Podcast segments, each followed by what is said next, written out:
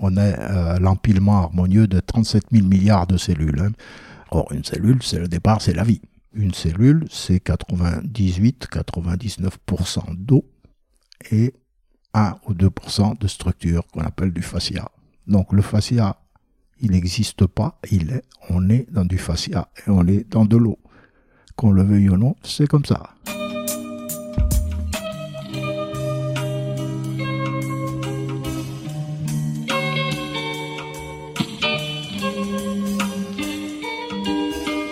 Bienvenue à tous sur Et surtout la santé, votre podcast lyonnais qui décortique des sujets de santé avec des spécialistes, avec des sportifs professionnels et parfois avec des patients aux histoires extraordinaires.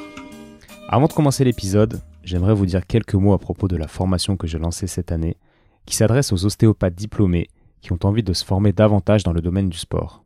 Le constat de base est celui que j'ai fait il y a une dizaine d'années, quand j'ai commencé à travailler dans le monde du sport et remarqué que je n'étais clairement pas au niveau, en tant qu'ostéopathe, pour prendre en charge des sportifs qui eux avaient par contre un certain niveau dans leur domaine, ainsi qu'une certaine expérience des blessures. J'ai ainsi créé cette formation qui est tout simplement la formation que j'aurais aimé faire au début de ma carrière, qui m'aurait fait gagner beaucoup de temps, mais que je n'ai jamais trouvé. C'est donc un programme que j'organise personnellement, dans lequel je supervise un petit groupe d'ostéopathes qui permet de faire un travail très qualitatif, avec des pointures dans le domaine de la prise en charge de sportifs, qui interviennent notamment durant nos séminaires. Si vous voulez avoir plus d'informations concernant cette formation, envoyez-moi tout simplement un email à etienne.bulidon.gmail.com. En attendant, je vous laisse écouter cette conversation avec Serge Paoletti, que vous connaissez sans doute si vous êtes déjà intéressé à l'un des composants les plus importants du corps, le fascia. Serge, qui est ostéopathe, a en effet écrit plusieurs livres sur le sujet. Dans son dernier, il parle également de la mémoire cellulaire et de l'intelligence des fascias, entre autres, qui sont pour moi des sujets essentiels à aborder, que je suis content de pouvoir partager avec vous aujourd'hui. Si de votre côté vous êtes également content de ce que je vous partage, vous le savez, le meilleur moyen de me remercier est d'aller mettre 5 étoiles et surtout la santé sur iTunes ou Spotify. Merci par avance pour ce petit geste, et sans plus attendre, je vous laisse découvrir par vous-même l'invité du jour, Monsieur Serge Paoletti.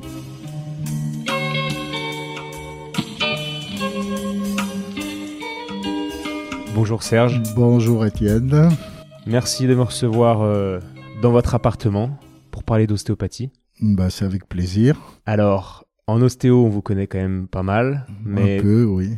tous les gens qui écoutent ne sont pas ostéo, alors il faudrait que vous présentiez en, en une petite minute, si c'est possible. En une petite minute, eh bien, donc, je suis ostéo depuis fort longtemps. Au départ, j'étais kinésithérapeute. J'ai fait ça pendant très peu de temps, parce que ça me plaisait pas spécialement. Et ensuite, je me suis orienté vers euh, différentes choses, dont l'ostéopathie. J'ai commencé par faire euh, une école en France, mais bon, c'était les balbutiements de l'ostéopathie. Et donc, ça, euh, bon, c'était assez basique. Je vous parle d'un temps qu'on appelle les dinosaures, à peu près. Et donc, suite à ça, je me suis dit qu'avec ça, c'était peut-être pas la meilleure euh, manière de, de devenir un ostéopathe. Donc, euh, j'ai eu la chance de rencontrer un copain qui me dit bah, Écoute, j'ai entendu parler d'une école en Angleterre. Pareil que c'est super bien. Et donc, je suis reparti pendant cinq ans euh, en Angleterre pour peaufiner mes, mes connaissances ostéopathiques. Parce qu'à l'époque, c'était en France, il n'y avait pas d'école. Ah, c'est quoi cette époque? Bah, ça remonte dans les années 73-74, donc effectivement, euh, il n'y avait pas grand monde dans l'ostéopathie en France, il n'y avait pas d'école en fait. C'était vraiment le début de l'école, il y avait quelques... C'était sporadique, il y avait... Donc là, il y avait quelques individualités qui qui faisaient euh, du compagnonnage plus qu'autre chose. Et puis, euh, il y a eu, donc là, c'était Benichou Bolzetto, qui sont quand même, qui ont été connus, qui ont quand même euh, fait que euh, l'ostéopathie s'est répandue en France. Donc, ils avaient monté des petites euh, monté un enseignement à droite, à gauche. Donc, c'était un enseignement itinérant. Donc, ils allaient de week-end en week-end dans différentes régions de France. Et on faisait un week-end tous les mois, je crois. C'était très basique. Hein. Ok, et qu'est-ce qui ne vous a pas plu, vous dites, en kiné, et qu'est-ce qui vous a attiré? Et plu derrière? En Eh bien, moi, ce qui me plaisait pas dans la kiné, c'était c'était c'était qu'on n'avait pas beaucoup de moyens, c'était le truc répétitif euh, où il fallait faire 20 séances, 30 séances pour des choses dont on comprenait strictement rien et qui souvent étaient inutiles. Je me disais, je sers vraiment strictement à rien.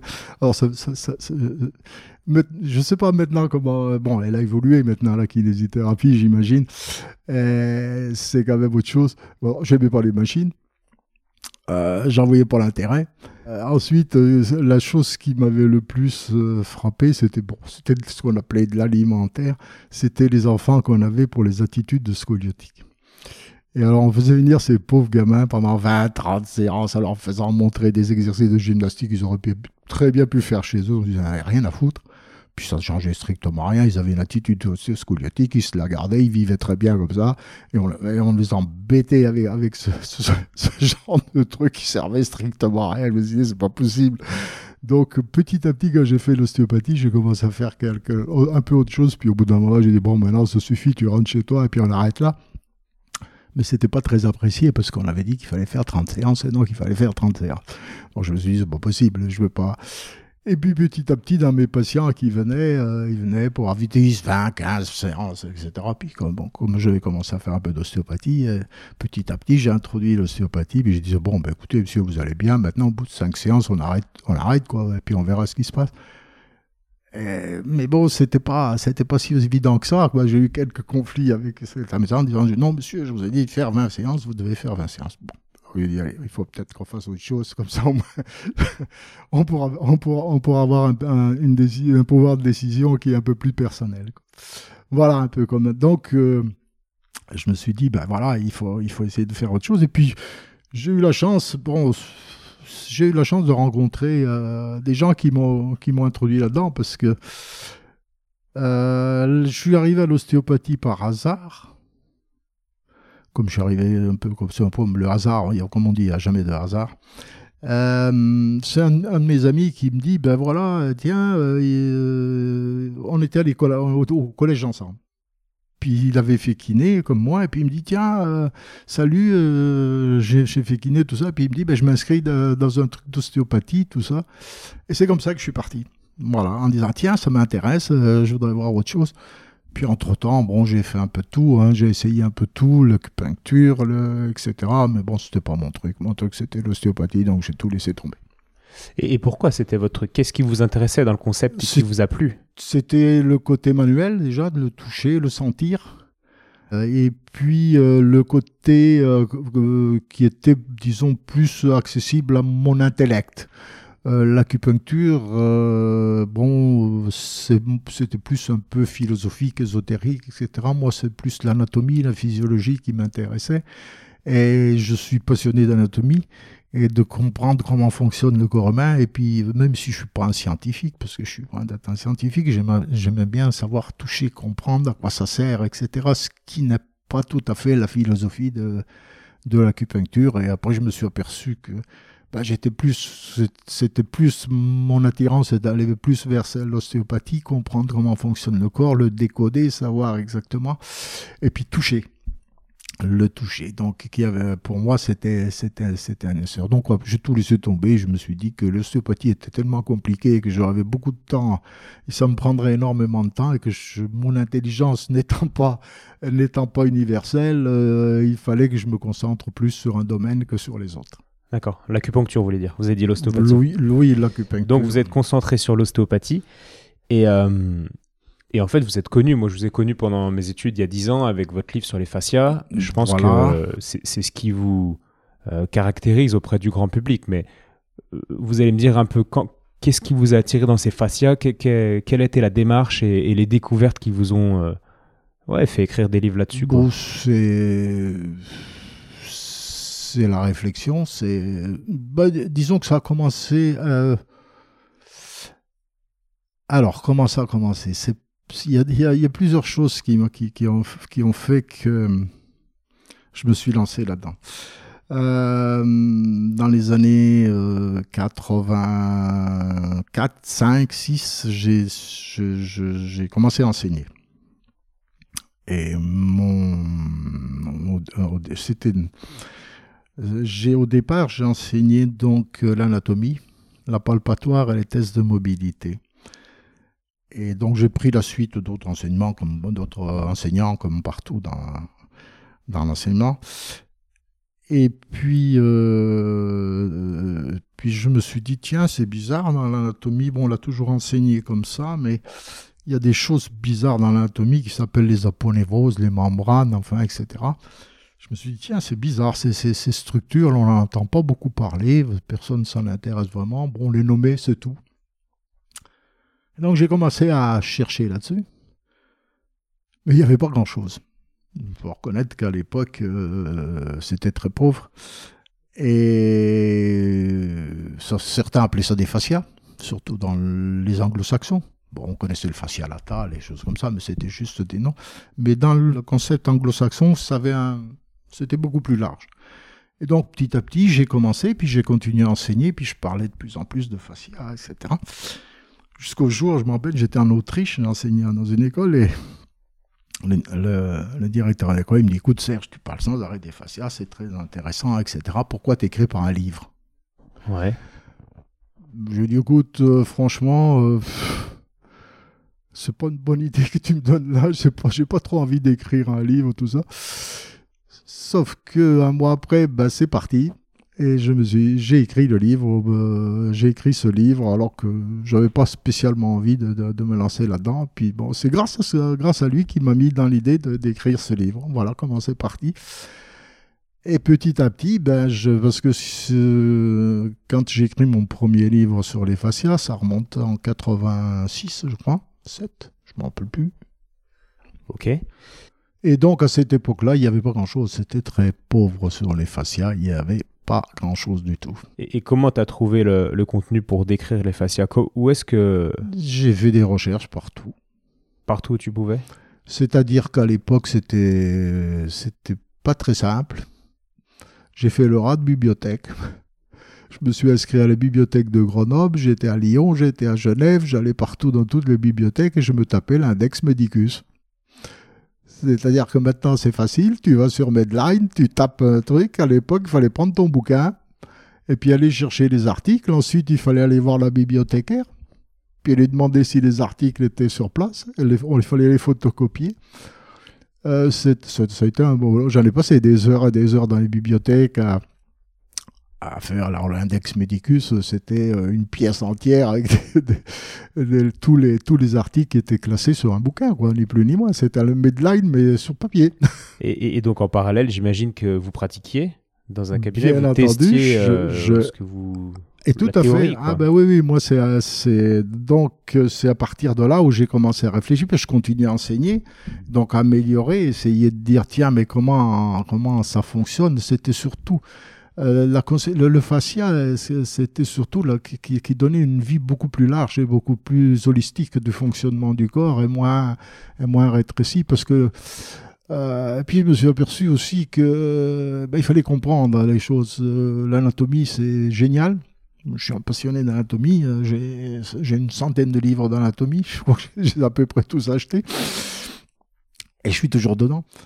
Mais l'anatomie, si on la prend par cœur euh, pour la, répéter bêtement, euh, ça ne sert strictement à rien parce qu'on l'oublie. C'est ce qui se passe souvent dans les concours euh, de, médecine où on est obligé de se taper trois volumes en une année qu'on oublie encore plus vite qu'on les a ingurgités. Sauf que bon, il y en a qui ont la tronche pour pouvoir à pouvoir avaler tout ça.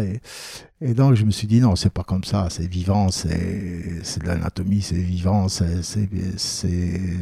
dynamique, c'était de l'anatomie, physiopathologie et mobilité. Donc, et c'est à partir de là, je me suis dit, bon, ben voilà, comme ça, mais qu'est-ce que ça sert, tout ça? Et donc, euh, c'est après, petit à petit, justement, en étudiant les fascias. Donc, après, ben, quand on étudie les fascias, c'est infini. Ouais. Vous connaissez Thomas Mayer? Oui, je connais Thomas Mayer, oui.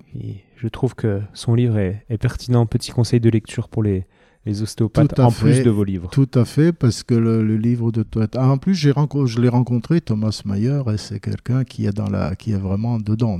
C'est pas, pas juste euh, un, intellectuel ou, un, chercheur qui, recrache ce qu'il fait et on sent qu'il connaît très bien, euh, très bien le fonctionnement et la, mécanique humaine.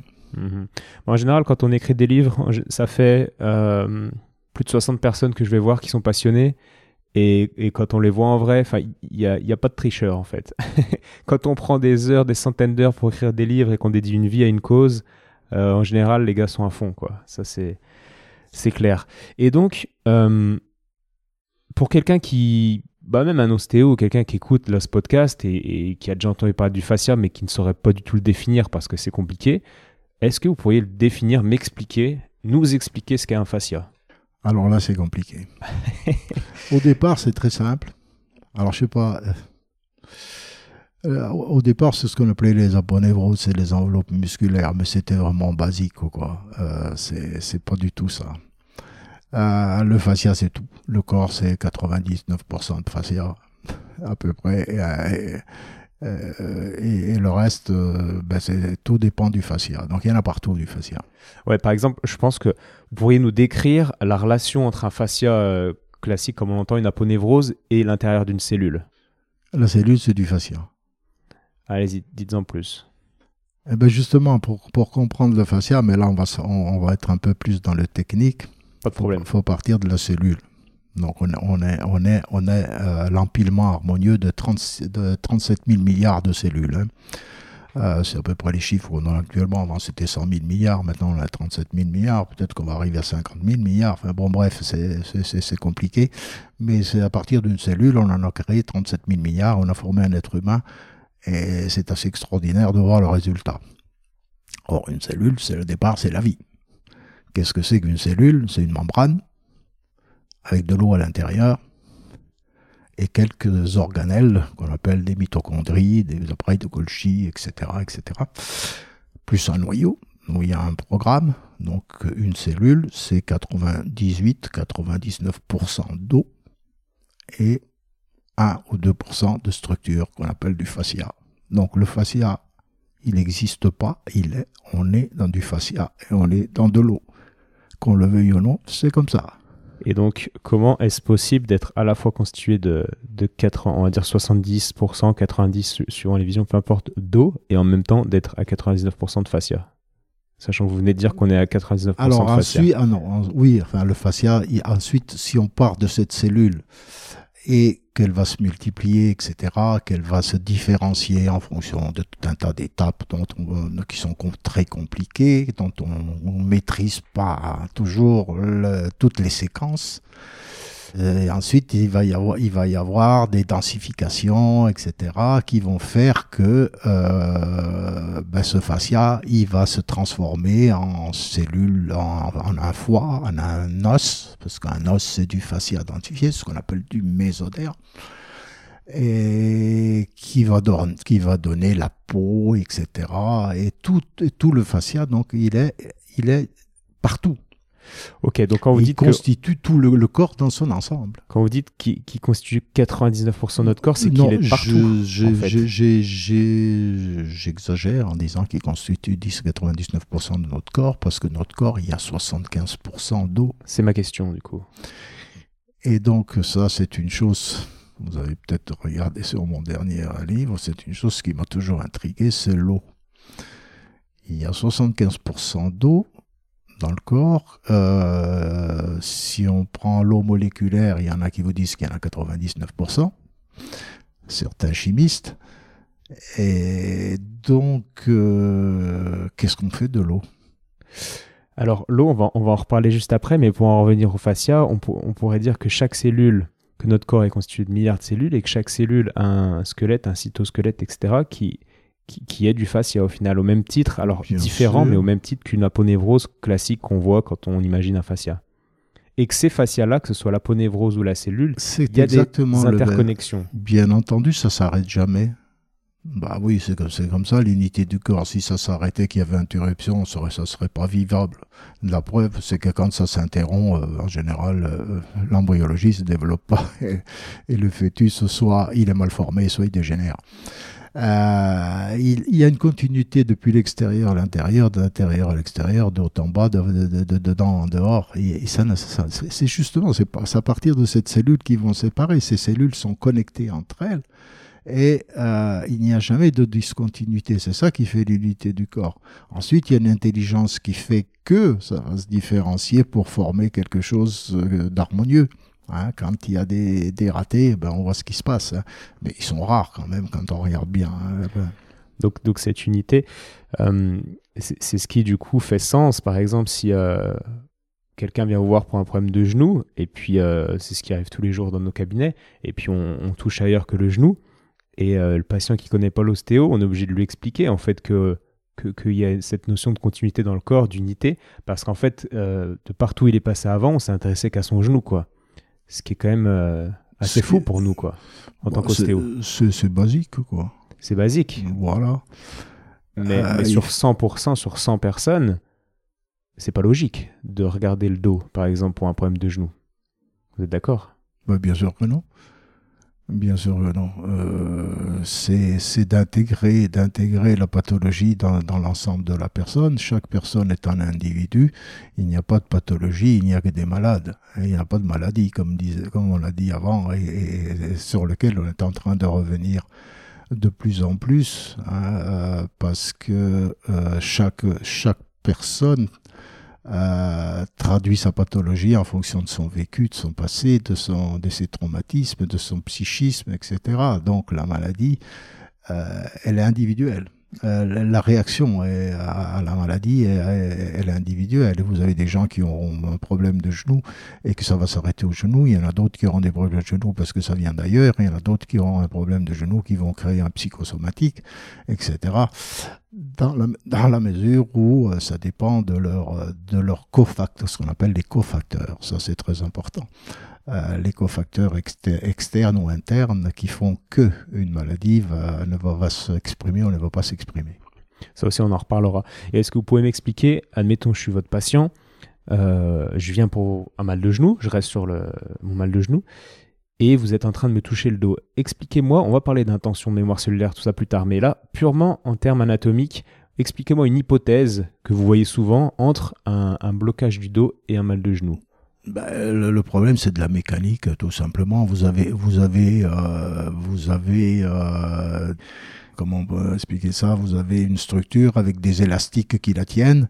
Euh, il est évident que ces élastiques, ils vont tirer dans tous les sens, et que si vous avez un élastique qui, tire plus d'un côté que de l'autre, même qui, qui s'insère plus haut, il va introduire des, des, choses plus bas. C'est justement ce qu'on appelle les chaînes faciales. Le fascia, il n'est pas que sur le genou, il se prolonge. Euh, jusqu'au bassin, etc., hein, et qui remonte euh, au niveau de la colonne. Et donc, il suffit que euh, vous aviez une tension d'un côté, puis qu'elle elle, se puisse transmettre à distance et induire une, une, une, dysfonction loin du, du, point de fixation. Ça, c'est ce qu'on appelle de la mécanique pure. Mais il y a aussi le côté neurologique. Hein, dans le, le nerf, c'est du fascia. Hein, c'est avant tout du fascia. L'air le nerf. Ah, le nerf, j'ai cru. L'air.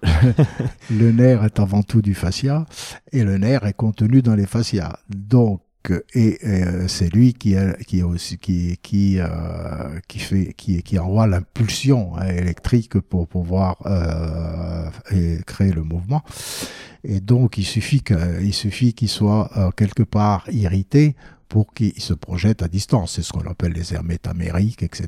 Tout ça, c'est connu depuis fort longtemps.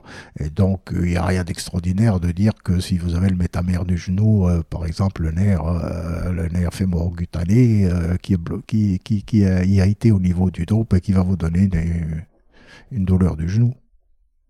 Ah bah oui, mais c'est tellement basique que... Ça, me paraît extrêmement logique, mais il, faut replacer les choses dans le contexte euh, d'aujourd'hui. On est en 2021, mais pour encore une fois, je vous dis, les gens qui ne connaissent pas l'ostéo, c'est curieux de s'intéresser euh, au dos pour un problème de pied. Ah, Alors, pourquoi ça hein? Ben, ben non, ça a toujours été tout le temps quand même. Il y a des gens, il y a des gens qui ont, qui ont, qui ont défini ça il y a plus d'un siècle.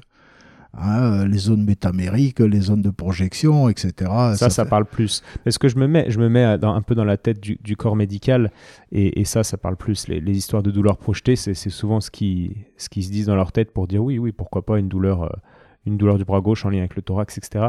Mais euh, la notion de continuité faciale, ils l'ont pas. Ouais, pas forcément. Il y a, il y a quelque chose de très analytique. On, a segmenté le corps. Exactement. Et, on a oublié de, de, le mettre dans une globalité.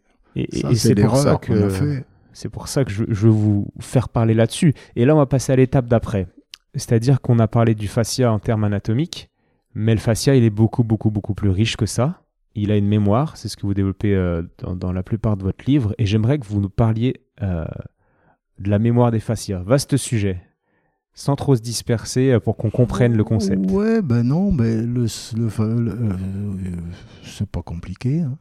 Parfait, dites, dites-nous. C'est très simple. Une cellule, c'est, elle a une mémoire. Vous êtes d'accord? Moi, oui. Bon, non, mais n'importe qui. euh, Je vois, je vois pas quelqu'un qui pourrait me dire qu'il n'y a pas de mémoire dans une cellule. Ça, ça, Je suis pas ce sûr. serait nier l'évidence et, et la science. Alors quelqu'un dans la rue, moi j'aime bien faire des interviews de, de rue rapides, et si je suis sûr que si je demande aux gens dans la rue, eh, excusez-moi monsieur, est-ce que vous pensez qu'une mémoire a une cellule? Je vous promets que tout le monde, euh, qu'une cellule a une mémoire. Je vous promets que tout le monde ne va pas dire bah oui, évidemment, c'est certain. Donc expliquez-nous, comme si on n'était pas sûr Oui, de ça quoi. Oui, c'est vrai que moi, je vous explique par rapport à des, scient- à des gens qui sont dans, la- dans notre métier et qui, qui nient justement encore ça. Alors ça, c'est absolument euh, incroyable. Euh, C'est nier l'évidence, quoi. Euh, dans une cellule, vous avez un programme, ça qu'on appelle un programme génétique. Ok. Ben, c'est ça la mémoire. Ce programme génétique, il va mettre en route tout un tas de systèmes qui vont faire, qui vont construire un, un être humain. La Hein? mémoire cellulaire serait tout dans le programme génétique, c'est-à-dire dans le noyau de la cellule? Non, elle n'est pas, elle est pas, il y a- il y a- on ne sait pas où elle est exactement. Enfin, on pensait jusqu'à présent qu'elles seraient tous dans l'ADN, mais il semblerait que euh, les, les- certaines recherches qui sont un petit peu plus pointues semblerait qu'elle est aussi euh, dans l'eau. Qui, qui entoure l'ADN et qui a énormément de mémoire dans l'eau. Ça, c'est encore un peu révolutionnaire. Il faudra attendre encore une quinzaine, vingt ans pour, qu'on puisse adhérer à ce genre de choses. Euh, donc, vous avez une cellule qui a une mémoire. Elle a une mémoire. Elle a, elle elle- a des millions et des millions d'années de mémoire, puisqu'on peut remonter dans la mémoire cellulaire jusqu'à la pratique, au début de l'humanité, euh, au temps on était des unicellulaires, hein, puisqu'on a encore des, des, cellules qui fonctionnent en, en anaérobie. Donc, vous voyez, ça remonte à peu près euh, à quelques milliards d'années, hein, quand a apparu l'oxygène. Donc cette, cette mémoire, elle est transmise par la cellule qui, a, qui, qui va, euh, qui, va, qui va décider ce qu'elle doit faire en fonction de tout un tas de systèmes. C'est très compliqué. Hein. Et euh, elle est programmée plus ou moins pour faire, pour construire ces choses, ces choses en fonction d'eux. Mais il n'y a pas que cette mémoire, euh, il a pas que cette mémoire euh, chi- chimique, hein, puisqu'elle est conservée sous forme d'ADN il y a aussi d'autres phénomènes qui interviennent, et c'est ce qu'on appelle justement tous ces, tous ces cofacteurs qui interviennent ensemble, parce que jusqu'à il n'y a pas longtemps, euh, tout était chimique ou biochimique. hein. C'est-à-dire que vous aviez un programme, et à partir de là, basta, tout était défini, et tout se passait comme ça. Puis on s'est aperçu que ça se passe pas du tout comme ça. hein, et que les phénomènes, bio- les phénomènes biochimiques de l'embryologie, puisqu'on est là, on est dans l'embryologie, hein, euh, dépendent des phénomènes biodynamiques. Je ne vous parle pas de la dynamique je vous parle de la biodynamique, c'est-à-dire les phénomènes, bio, bi- les phénomènes mécaniques qui induisent les phénomènes biochimiques. Sans phénomène biodynamique, sans phénomène mécanique, il n'y a pas de, bio, de, biochimie. Ce sont eux qui introduisent les mouvements dans le corps et, et- et les cascades biochimiques. Ça, maintenant, c'est admis par tout le monde. On ne peut plus le contester. Donc, vous voyez que cette, cette, euh, cette cellule, elle a une mémoire, elle sait ce qu'elle se doit faire. Non seulement elle a une mémoire, elle va construire les tissus, puisque la cellule est la tissu, donc tout est, tout mémoire dans les tissus. Chaque tissu sait où elle doit être la cellule sait où elle doit être sa position. Si elle se trompe de position, ça fait des catastrophes. hein. Hein, donc elle est programmée pour aller à tel endroit, tel endroit, en fonction des forces mécaniques, biochimiques, etc. Et, et de son programme génétique, bien entendu. Mais euh, elle, est beaucoup plus, elle est beaucoup plus subtile que ça, parce qu'elle a une mémoire de forme, une cellule. Donc elle sait exactement la forme qu'elle doit avoir et elle est capable de retrouver sa forme. Euh, si, euh, par exemple, suite à une pathologie, elle va, vous avez un tissu qui va se déformer, mais lorsque, si vous traitez ce tissu et que vous êtes capable d'enlever les contraintes qui font que, il va retrouver sa forme initiale. Ça veut bien dire qu'il a une mémoire de forme, il se rappelle sa forme qu'il avait et il va la retrouver. Et vous avez un autre, système qui est, absolument génial, et c'est là où vous voyez que les choses évoluent, ça s'appelle l'épigénétique. L'épigénétique, Qu'est-ce que c'est? Eh ben, C'est l'épigénétique, c'est tous les facteurs que vous rajoutez à votre génétique et qui font que, que votre mémoire cellulaire va s'enrichir au fur et à mesure de votre vie et que vous allez transmettre à votre descendance, tout simplement. Donc la cellule n'arrête pas de s'enrichir de mémoire. Alors dire qu'une cellule n'a pas de mémoire, c'est nier l'existence de l'espèce humaine. Ok, c'est une bonne explication. Donc, du coup, on va pouvoir avancer. Avant d'avancer là où, j'ai envie d'arriver, euh, j'aimerais juste comprendre. Vous dites qu'il y a des cellules qui, qui fonctionnent, qui sont encore anaérobies. Mais pour moi, il y a des cellules qui sont capables de fonctionner sur un certain temps euh, via des mécanismes internes anaérobies. Mais on a des cellules 100% anaérobies Yes, dans l'intestin, notamment. D'accord. Non seulement on a des cellules qui fonctionnent dans des cas extrêmes. Je me suis, c'est très, c'est très intéressant. C'est pour ça, vous savez, actuellement, toutes nos connaissances qu'on a eues jusqu'à présent, euh, il faut en oublier énormément. Euh, euh, tout est en train d'être révolutionné actuellement dans, dans, la médecine, dans les connaissances. Je parle de la médecine avec un grand M hein, qui, qui, qui, qui intègre bien entendu l'ostéopathie, puisque nous on fait de la médecine manuelle, tout simplement. Hein. Tout ça est en train d'être complètement révolutionné par, par les nouvelles connaissances, par les moyens techniques aussi qu'on a pour pouvoir maintenant vous vous rendez compte qu'on a des appareils où on peut rentrer dans une cellule et voir comment fonctionne une cellule avec avec des des, des appareils hyper sophistiqués. Et donc on voit ça on voit ça in vivo. Jusqu'avant c'était euh, sur des cadavres. Donc euh, vous voyez faire de la biomécanique sur un cadavre j'ai trouvé que c'était toujours quand même euh, assez borderline. Et à partir de là on en faisait une théorie Bon, moi, j'ai jamais soigné un cadavre, euh, sauf si j'en ai disséqué. Hein, pour, pour apprendre l'anatomie, j'ai fait de la dissection, mais je ne les ai pas soignés. Et donc, euh, si vous voulez, tout est en train d'exploser et, les connaissances actuelles font que eh bien, notre conception du corps humain est en train de changer. Et il faut qu'on tienne compte de tout ça. Euh, les gens qui, qui ne sont pas au courant et qui ne se tiennent au courant de ces choses-là, ben, ils regardent le train passer, quoi. Et puis, ben, ils rassassent des choses qui sont plus ou moins vraies. Ils s'accrochent à leur certitude, parce que vous savez, c'est très dérangeant hein, de pouvoir se mettre en cause sans arrêt. Mais il faut savoir une chose, hein, qu'on ne sait pas grand-chose, et que ce qu'on dit aujourd'hui est faux demain. Hein. Ça, ça a été prouvé tout au long de l'histoire. Ouais. Bon, on va quand même dire des choses euh, aujourd'hui, même si, même ça sera faux demain. Est-ce que vous pouvez euh, question large, nous parler du phénomène euh, de phénomène psychosomatique. Qu'est-ce que le psychosomatique? Comment, comment euh, parlez-nous de ça? Bah, ça, c'est aussi. Euh, enfin, je ne suis pas psychosomaticien. Hein. Là aussi, il faut, faut être modeste. Il faut rester à son niveau.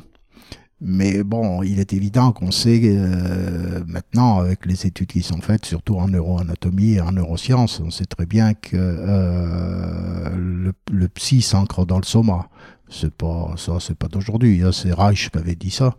Euh, et donc c'est pour ça que maintenant on fait du psychosomatique. Le psychosomatique c'est Reich. Hein. C'était c'était pas le copain de, de Freud. Hein. Vous connaissez la psychologie biodynamique?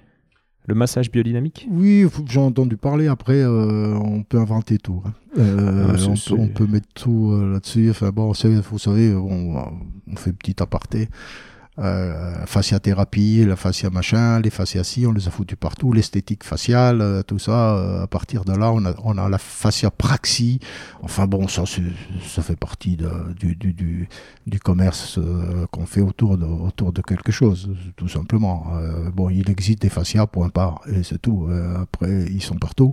Et donc, lorsque vous mettez les mains sur quelqu'un, vous mettez, vous serez toujours dans le fascia, comme vous serez toujours dans l'eau. ça fait des années qu'on soigne des gens euh, on s'est jamais aperçu qu'on avait les mains dans l'eau, quoi. Alors qu'il y a 75% d'eau euh, dans, le, dans le corps humain.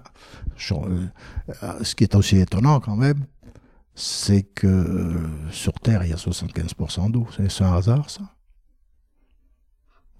Il y a 110 000 milliards de cellules neurologiques. Ça correspond à 10 000, milliards de galaxies dans l'espace. Et c'est un hasard C'est pas du hasard, tout ça. On verra dans le futur, peut-être qu'on aura plus de réponses. Ben, on commence à avoir des réponses. On sait qu'on est relié à la Terre. On est relié partout. hein. On fait partie d'un système vivant et nous, on est à l'intérieur du système vivant. C'est ce que l'être humain est. en- On- je, je, je digresse complètement par Ouais, rapport à la question. que j'ai un- revenir. Euh, J'ai un podcast qui, qui arrive bientôt avec quelqu'un qui a, qui a étudié euh, énormément de traditions au monde, dans différentes religions, et qui fait des parallèles entre l'univers, la santé, la thérapie. C'est, on parlera de ça. Je vous ferai passer cet épisode, il va vous plaire. Oui, non, mais c'est normal. Ça. Mais on est obligé de tenir compte de ça. Euh, Vous voulez, vous pouvez pas considérer que, que vous avez sur un être humain euh, qui est interdépendant de, de, de toute chose. C'est nier l'évidence. Les influences de la Lune, du Soleil, des, etc. Tout ça, on le sait, on le connaît. L'électromagnétisme, il est partout. Euh, et pourquoi, pourquoi on y est, on y est- on y est- C'est la science qui a voulu. Ouais. euh, enfin, la pseudo-science. Je parle pas de la science. Moi, je ne suis pas scientifique, mais je sais qu'il existe beaucoup de scientistes et très peu de bons scientifiques. Oui, on en parle souvent dans ce podcast de, ce, de cette problématique. En tout cas, encore une fois, si on va demander dans la rue aux gens si la Lune a une influence sur, euh, sur l'homme, euh, pas sûr que 100% des gens disent oui euh, volont- volontiers. quoi. Bah, Mais c'est non, parce qu'on nous inculque, parce que c'est des croyances. C'est ce qu'on appelle des croyances. Pour- pourquoi la Lune a l'influence sur les marées et elle n'aurait pas l'influence sur nous, alors que l'eau a 75% d'eau dans notre corps? Je sais pas, je demande qu'on réfléchisse là-dessus. Je ferai un sondage de rue et je, je demanderai. Revenons-en à Willem, Willem Reich, Reich et au psychosomatisme. Alors, on était au psychosomatique. Oui, c'est vrai qu'on a digressé. Donc, donc qu'est-ce qui se passe? Eh ben, Souvent, euh, vous savez, il- il- on revient à cette histoire de mémoire. Euh, les cellules ont une mémoire. Donc, cette mémoire, euh, il, faut qu'on refasse un peu l'historique de la mémoire parce que ça, c'est très- intéressant. Euh, on, est un empilement de euh, euh, 37 000 milliards de cellules, d'accord? Donc, ils se sont plus ou moins différenciés, mais chacune a sa propre mémoire. Donc, ça veut dire que cette mémoire, elle n'est pas que dans vos neurones, elle est dans toute cellule, où que ce soit. Donc, pendant très longtemps, on a considéré que la mémoire, elle était uniquement au niveau cérébral. Bon, pourquoi pas. Puis, petit à petit, il y a des gens qui ont commencé à réfléchir puis qui ont dit bah oui mais bon la mémoire elle n'est pas que cérébrale elle est aussi ailleurs.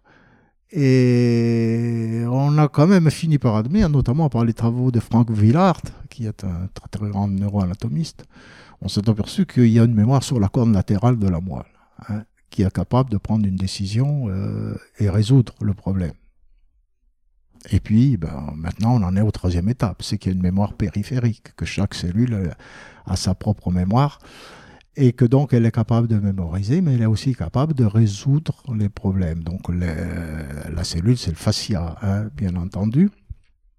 Et donc, euh, lorsque vous avez euh, une mémorisation, euh, un traumatisme, il peut être mémorisé soit au niveau périphérique, soit au niveau central. Et c'est comme ça que fonctionne le corps. Lorsque vous, la première chose que se passe, c'est le corps. Quand et sur le corps, il n'y a pas qu'un cerveau, il n'y a pas qu'une tête. hein. Et donc, lorsque vous avez un problème quelque part, qu'est-ce qu'il va faire? C'est le corps, il va essayer de résoudre par lui-même, hein, localement, sans encombrer les centres supérieurs, parce que sinon, au bout d'un moment, ils n'en peuvent plus, quoi. Ils sont, ils sont à saturation. Et donc, quand ça se passe bien, il résout son problème, et puis ça s'arrête là, et ça passe pas par les centres supérieurs. C'est ce qu'on appelle la mémoire périphérique. Quand il n'y arrive pas, il va passer par la corne latérale de la moelle, qui va envoyer tes informations et qui va dire je vais t'aider, et on va essayer de résoudre le problème. Deuxième étape, si le problème est résolu, c'est fini, c'est réglé. Troisième étape, ils peuvent pas. Donc il dit là, il faut qu'on appelle au, centre supérieur, on va encoder, ce qu'on appelle l'encodage. Hein? Donc là, les centres supérieurs vont euh, avoir l'information et ils vont dire euh, qu'est-ce qu'on fait? Et donc ça va arriver dans ce qu'on appelle l'amygdale, euh, qui va dire voyons voir qu'est-ce que c'est que cette, ce- cette information, est-ce qu'elle est importante ou non? Si elle n'est pas importante, elle les élimine et puis c'est terminé. Si elle est importante, elle va être encodée dans l'hippocampe et là, on va faire un, une mémorisation du traumatisme périphérique, ce qu'on appelle le somatopsychique. Parce qu'il y a les deux, il faut, il faut prendre en compte les deux choses. Psychosomatique, mais somato-psychique. Somato-psychique, pas dans le sens forcément où un traumatisme va venir physique, va venir heurter le, corps et que ce trauma va s'intégrer dans le, dans le psychisme, mais un traumatisme par exemple émotionnel qui viendrait d'abord dans le corps et ensuite qui irait s'enquister dans l'inconscient. Ça peut marcher dans les deux sens.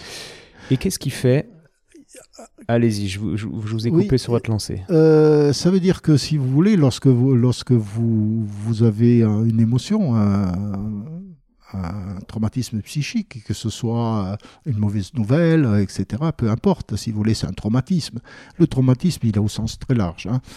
Euh, vous allez recevoir une émotion, vous allez sécréter des, hormones de stress, etc., c'est-à-dire que vous allez augmenter votre tonus de base, tout simplement. Euh, lorsque vous augmentez votre tonus de base, vous mettez en alerte tout, votre corps. Quel est le premier organe qui va, qui va déborder? C'est celui qui est déjà borderline, hein, qui est déjà un petit peu en état de préchauffer. Et donc, lorsque vous lui mettez un traumatisme supplémentaire, il va rentrer en dysfonction. Donc, ça peut être un foie, ça peut être un estomac, ça peut être une articulation, ça peut parce que c'est, elle est déjà en état de pré-contrainte. D'accord. Donc, vous, par exemple, pour euh, être un peu plus euh, pratico-pratique, quand, certaines personnes vont vous dire, bah, là, il y a eu de la peur, la peur en général, d'après les Chinois, la peur situe dans le rein, hop, hop, le rein est en dysfonction, c'est en lien avec la peur, mais vous, vous, êtes, euh, vous dites plutôt que si c'est le foie ou, ou je dis n'importe quoi, l'estomac qui était déjà euh, en, surchauffe, comme vous disiez, et qu'une peur arrive et, fait déborder ce, ce vase de l'estomac, c'est l'estomac avec une émotion peur qui en théorie va se loger dans le rein, va fixer le rein, c'est quand même l'estomac qui va se rentrer en rétention bah, Normalement, c'est l'organe qui, qui, qui, va être en, qui en, en pré-contrainte qui, qui, qui, va, qui va suivre. Bon, c'est pas si simple que ça. C'est un peu plus faible, c'est un peu la sélection naturelle. Quoi. Il y a un orage qui arrive, le plus faible, paf, exactement, sur le côté. Plus ou moins, plus ou moins comme ça. Bon, c'est pas toujours, c'est pas, c'est pas toujours aussi simple parce que vous savez, il y a rien de simple dans le corps humain. Mais, sûr. mais ça peut être une indication.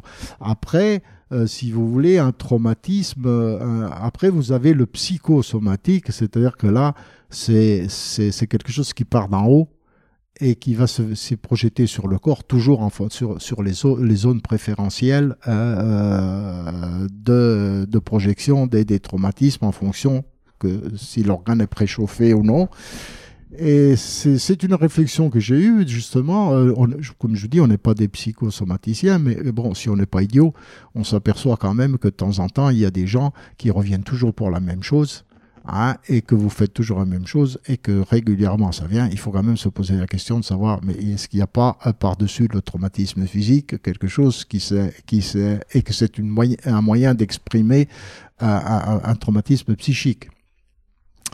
Et euh, c'est comme ça que je me suis aperçu, comme ça, en, consultant les fiches de mes patients, qui revenaient toujours à la même chose. J'ai dit, écoute, là, il faut quand même, au lieu de faire euh, sans arrêt des, 4, des 5 et, traiter euh, spécifiquement ton problème, il faudrait peut-être voir ailleurs.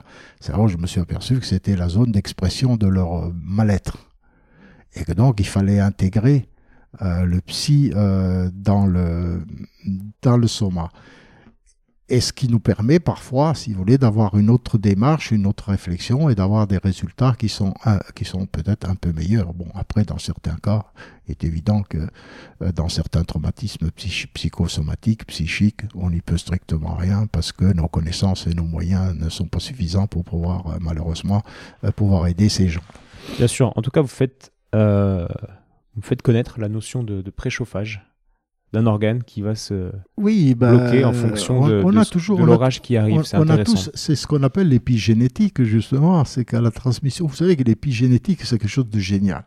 Parce que ça, c'est quelque chose qui, euh, qui, qui m'a, qui m'a, moi, ça fait une trentaine d'années que je, je m'intéresse à, ce genre de choses. C'est absolument génial parce qu'il a une particularité, l'épigénétique. C'est qu'il est réversible et qu'avec ça, tous les espoirs sont permis. C'est-à-dire qu'à partir d'un moment où vous avez un, un épigénétique qui s'est installé dans votre corps. L'épigénétique, il est positif. Hein. Lorsque vous apprenez à conduire, ça s'appelle de l'épigénétique. Hein. Après, euh, vous l'avez intégré dans votre corps, il a enregistré, et puis c'est d'une manière définitive. Hein. Tout ce que vous apprenez tous les jours, euh, ça s'appelle de l'épigénétique. Vous voyez qu'il a un, facteur, mais il a aussi des cofacteurs négatifs qui font que euh, ben vous, allez, vous allez accumuler vos traumatismes vos, et vous allez les transmettre à votre descendance. Euh, vous avez étudié l'épigénétique pendant, pendant 30 ans. Donc, ce qui est bien, c'est quand on étudie longtemps un sujet, en général, on peut le rendre concis. Donc, est-ce que vous pourriez expliquer à quelqu'un qui ne connaît pas le terme, même si euh, cette personne, euh, si elle écoute ce podcast, on a déjà parlé avec d'autres spécialistes, donc peut-être qu'elle connaît, mais admettons, comment expliqueriez-vous à cette personne en 15 secondes ce qu'est l'épigénétique? 15 secondes. Hein. L'épigénétique, c'est lorsque vous avez un facteur externe qui, qui, qui, a, qui, qui a introduit par exemple une peur, un traumatisme, un stress, etc. Si vous n'êtes pas capable d'atténuer, de dominer ce tas, si votre corps n'est pas capable euh, si vous, de, euh, de gérer ce stress, il va être enregistré et il va, il va être euh, mémorisé au niveau de ce qu'on appelle l'hippocampe, le, lobe préfrontal, etc. Et c'est ce, ce, stress qui va euh, toute votre vie vous perturber et revenir euh, cycliquement au, cours de votre vie et vous, et vous mettre en dysfonction. Ok. On a un peu dépassé les 15 secondes, mais c'est pas grave. Et je voulais vous dire que pour moi, vous allez me dire ce que vous pensez de ma, de ma conception. L'épigénétique, il y a vraiment une notion de génétique, c'est-à-dire que ce sont des gènes qui vont s'exprimer ou non en fonction de l'environnement dans lequel on est et de ce qu'on reçoit et ce qu'on accepte de recevoir de l'environnement. Et là, vous parlez de l'hippocampe, etc. Est-ce que vous êtes d'accord avec cette notion euh, d'expression ou non de gène Non, l'épigénétique, c'est ce qui se passe, c'est ce qu'on appelle la méthylation de l'ADN et, les histones. Ça se passe au niveau de. Donc ça se passe bien au niveau de l'ADN oui, oui, bien entendu, mais, mais ce n'est pas directement sur l'ADN, c'est autour de l'ADN. C'est pour ça qu'on appelait épigénétique et pas génétique pour pas pour pas euh, nuire, pour pas froisser les généticiens à l'époque où tout était génétique. En fait, c'est les informations qui arrivent, c'est ce qu'on appelle la méthylation, éthylation des, des histones etc., qui fait que vous allez changer la chimie des histones hein, autour de laquelle s'enroule l'ADN, et ensuite cette, information va être transmise dans, l'ADN et va être encodée, et, ensuite euh, ben, euh, elle va être transmise à la, descendance. Combien de temps, on ne sait pas. Et combien de temps il faut pour l'effacer, on ne sait pas. Euh, il y en a qui vous disent qu'au bout d'un an ou deux, les, mémoires épigénétiques euh, s'effacent. Il y en a qui s'effacent jamais, etc. Donc tout ça, ça reste encore du domaine de la recherche et il faudra encore des années et des années pour qu'on puisse comprendre ce système. Mais maintenant, ce système est admis par tout le monde. Hein. Euh, si vous allez chercher dans les dans les revues scientifiques, il y a plus d'articles sur l'épigénétique que sur, que sur le génétique actuellement. Hein. Ok. Et euh, on ira voir. Et on va prendre encore une fois un cas un peu euh, concret. Qu'est-ce qui fait, selon quelle est la principale différence entre un enfant à qui on va répéter dans l'enfance t'es pas capable, t'es pas capable, t'es pas capable, cet enfant va pas avoir confiance en lui, donc on peut mhm. dire que euh, c'est ce qu'on appelle un cofacteur négatif. Ouais, on, peut dire que dans son inconscient, ça va être, ça va être le fait qu'il est pas capable sera inscrit, donc il va rater sans doute des choses, il va pas avoir trop confiance pour se lancer, etc. C'est évidemment très caricaturé ce que je dis. Mais à côté de ça, il y a un enfant euh, à qui on va à qui on va à qui on va faire peur. Euh, on va faire peur avec une histoire de, monstre et euh, avoir, va avoir une boule au ventre. Et donc ce deuxième enfant, il va avoir quelque chose d'ancré au niveau de son, son ventre. Qu'est-ce qui fait que le premier va l'ancrer au niveau de son inconscient et l'autre au niveau de son ventre ou de son estomac, peu importe? Qu'est-ce qui fait que ça s'ancre dans l'inconscient cerveau ou dans l'inconscient corps? Je, ça, c'est une, c'est, une question sur laquelle on n'a pas, on pas une réponse euh, vraiment euh, spécifique. Euh, mais c'est toujours, je pense, cette histoire de préchauffer, hein, de, de, de, système qui est en, en pré-contrainte. on sait très bien que les émotions, enfin, on sait très bien c'est un peu borderline. Mais euh, il y a beaucoup d'études qui démontrent que les, émotions ne sont pas enregistrées uniquement dans le cerveau, mais sont au niveau périphérique, notamment au niveau des plexus. Euh, et euh, les deux centres les plus importants d'enregistrement des mémoires périphériques des cofacteurs externes, des stress, etc., c'est le cœur et l'intestin tout ça, il y a plein d'études qui sont faites là-dessus, euh, qui, sont, qui sont incontestables. Et donc, c'est pour ça que certains vont, euh, par exemple, euh, mémoriser au niveau du plexus solaire Hein, c'est pour ça que vous dites ça me tord les boyaux, ça me prend, ça me prend au ventre. Vous avez un autre que vous dites ça me fend le cœur, ça me brise le cœur. C'est des expressions populaires qui sont qui sont pas si idiotes que ça, voyez-vous, parce que maintenant on les retrouve dans la science et on, a démontré par exemple euh, que lorsque vous recevez une information, c'est pas le cerveau qui le reçoit en premier. Ça, c'est Radine, je crois, qui a démontré ça. C'est d'abord le cœur, qui est le plexus cardiaque qui le reçoit et ensuite elle la transmet au cerveau. C'est quand même assez étonnant. C'est quelques millièmes de seconde. Hein. Euh, information de quel type? Euh, une formation extérieure, un événement extérieur, un cofacteur extérieur. Lorsque vous recevez euh, une bonne nouvelle, une mauvaise nouvelle, voilà. C'est-à-dire que si je vous dis tu as arrêté ton bac, bah voilà. Le, cœur réagit plus parce qu'il y, a une notion d'intégration de ce qu'on dit. Parce que je suis d'accord que le cœur peut percevoir des choses euh, que le cerveau ne peut pas, ou en tout cas peut le percevoir avant. Mais euh, quand on dit t'as raté ton bac, il faut quand même que le cerveau traduise. C'est pas qu'une onde électromagnétique, si vous voulez. Non, bien entendu, mais c'est aussi souvent euh, des informations qui arrivent à travers l'inconscient. les informations circulent, c'est ce qu'on appelle les, euh, alors ça, c'est quelque chose qui est un peu plus compliqué euh, et qui est encore, euh, qui a, est encore pas, pas ce qu'on appelle les biophotons. les biophotons qui transmettent les informations à travers l'univers d'une manière instantanée, intemporelle, qui s'affranchit de l'espace-temps, et donc ce qui fait qu'une information peut, peut circuler à travers, à travers, la, à travers notre univers d'une manière très rapide et que souvent on, peut, on l'aperçoit avant que l'information elle-même soit diffusée. Et c'est très intéressant. Il y a des études qui ont été faites, des calculs qui ont été faits, et qui ont démontré qu'effectivement, euh, on émet des ondes, le cerveau émet des ondes et ces ondes sont, peuvent être captées par les autres cerveaux, ce qui est normal, ça c'est l'histoire de l'antenne, hein. donc nier ça, c'est nier l'évidence aussi, et que donc souvent l'information circule plus vite qu'on peut, peut le penser et que qu'on peut la capter à travers nos, organes sensibles. Vous mentionnez une expérience dans le livre de je ne sais qui, qui, explique, qui prouve que, que cette information... Euh, ces réactions de deux particules euh, en même temps vont 20 euh, 000 fois plus vite que la vitesse de la lumière. Et c'est Guizine, oui, qui a fait ça, mm. entre autres, oui. Ouais, ouais, c'est intéressant. Ben, vous voyez, euh, c'est pour ça qu'il ne faut pas se limiter à. Je, je disais, aujourd'hui, les vérités d'aujourd'hui sont les mensonges de demain.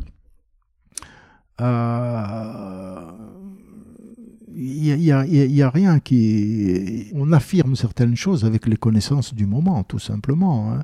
Euh, il, y a, quelques siècles, la Terre, elle, elle était plate. Hein. Bien qu'il y ait encore 20% de platistes dans le monde. Euh, ce qui est assez absolument incroyable. Vous voyez, ça, c'est de la croyance. Euh, mais quand Einstein a dit qu'il n'y avait rien qui allait plus vite que la lumière, il y avait un russe à l'époque, un savant russe, qui a dit ben, Einstein, il se trompe. Mais bon, c'est Einstein qui a raison. Mais maintenant, il y a plusieurs, le mur est en train de se fissurer. Il y a plusieurs expériences qui démontrent qu'on peut aller plus vite que la lumière, et notamment les, les biophotons et la pensée qui vont aller plus vite que la lumière. Mm, mm. Après, le problème, c'est toujours qu'il y a des expériences qui prouvent noir, d'autres qui prouvent blanc. Mais, euh, mais bon, un jour, on verra si on a un consensus. Oui, mais il faut, faut, faut, faut, le temps, c'est tout. Hein. C'est une question de temps, tout simplement. Et euh, on va partir sur un cas clinique. Oui, si vous voulez. Facile. On va se replonger dans, de la pratique.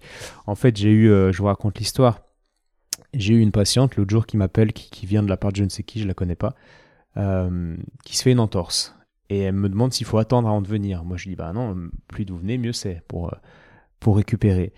Et ok, ok, donc on trouve un rendez-vous rapide parce qu'elle venait de la part de je ne sais qui, bref. Et puis, puis je voulais bien m'occuper d'elle, donc je me, je me je fais en sorte de la voir. Et entre-temps, elle voit une, une, collègue qui est, qui est médecin, qui, et, le diagnostic de l'écho tombe. Bon, elle s'est pas euh, rompu euh, le, fémur. Hein. Il, y avait une, une, lésion totale du LTFA, du ligament fibulaire antérieur. Euh, ok, avec cheville gonflée, tout ça. Et donc la médecin lui dit non, ne pas aller voir l'ostéo. On va voir l'ostéo trois semaines après, quand c'est un peu consolidé. Pour l'instant, vous faites de la kiné douce et de la mobilisation douce, mais pas d'ostéo. Donc moi je dis, oh bah, c'est bizarre, euh, enfin non, moi c'est pas du tout ma vision, euh, qui est votre médecin Il s'avère que le médecin est une amie, donc on va en parler plus tard. Mais vous, vous êtes en face de moi, qu'est-ce que vous pensez de ça? Je vous appelle, j'ai une, rupture totale du LTF, attention, avec une cheville gonflée. Je, je, je, je pense que c'est des croyances, c'est de la méconnaissance, tout simplement, et c'est contraire à ce qu'on devrait faire, parce que tout dépend ce que vous allez faire il est évident que si cette patiente vient chez vous et que vous mobilisez l'articulation dans tous les sens et que vous tirez dans tous les sens, vous êtes un inconscient et un incompétent. Mais... Euh, vous pensez que ça existe, des ostéos comme ça qui feraient ça? Euh, oui, oui, ça existe, j'en connais, oui, j'en ai vu, j'en ai entendu, euh, il y a tout, hein. C'est peut-être ça, du coup, qui nous fait du tort et qui fait que le discours et la croyance va être... Ça, il y a ça, puis il y a plus les habitudes, vous savez, la médecine, elle a ses certitudes. Ça, il n'y a rien de pire que les certitudes. Après, c'est pas une certitude, parce que pour le coup, on va en reparler tranquillement avec la médecin, mais c'est juste qu'elle a, elle a ça en tête. Elle, a, elle, a, une systématique, elle a, elle a un moyen de raisonner, un moyen de raisonner qu'on lui a inculqué, et elle raisonne suivant ce moyen, euh, suivant ce vecteur qu'on lui, a, qu'on lui a inculqué dans ses études, dans son machin, etc. Alors que c'est tout le contraire qu'il faudrait faire. Expliquez-nous pourquoi. Changeons nos croyances à ce sujet. Alors, je vais vous expliquer tout simplement pourquoi. Justement, on parlait de fascia et d'eau. Bien, lorsque vous avez ce genre de phénomène, bon, vous avez effectivement une déchirure. Bon, euh, vous n'allez pas euh, prendre votre aiguille et la recoudre. Et en général, le chirurgien ne va pas non plus le faire. Donc, qu'est-ce qu'on fait? On immobilise. Mais vous avez un tissu qui est traumatisé, d'accord? Avec une cheville qui a gonflé. J'imagine que la cheville, si vous, si vous avez vu cette personne, la cheville était gonflée. C'est-à-dire que ce qu'on appelle une sidération des tissus. Hein, euh, qu'est-ce que c'est qu'une sidération des tissus? C'est lorsque le tissu ne peut plus bouger, est contraint euh, il est bombardé au point de vue euh, neurologique, et ce qui fait qu'il ne, remplit plus ses fonctions des montoirs, de, mobilité, etc. Donc vous avez cette personne qui vous arrive, qui a une cheville bien, bien gonflée, etc. On va l'immobiliser. c'est la dernière chose qu'il faut faire. C'est une bêtise totale parce qu'on va immobiliser un tissu qui est déjà sidéré. Qu'est-ce qui se passe? Ça, je vous parle par expérience. Et c'est quelque chose qui, qu'on a constaté depuis des années. Euh, dans, la, dans, la, majorité des cas, qu'est-ce qui va se passer? Vous allez immobiliser ce, tissu, mais vous allez l'immobiliser dans une, dans, dans, dans une contrainte, hein, avec des tensions, etc., où l'eau ne circule plus, justement, elle est, elle, elle est euh, comment dire? Accumulée, prisonnière au, au, niveau de la elle ne circule plus bien, vous avez le système neurologique qui est perturbé, etc. etc. Lorsque vous allez enlever la, la, contention, cette personne va se retrouver avec une cheville, dans la majorité des cas, qui est hyper raide, très peu mobile, qui va demander des séances de rééducation, etc.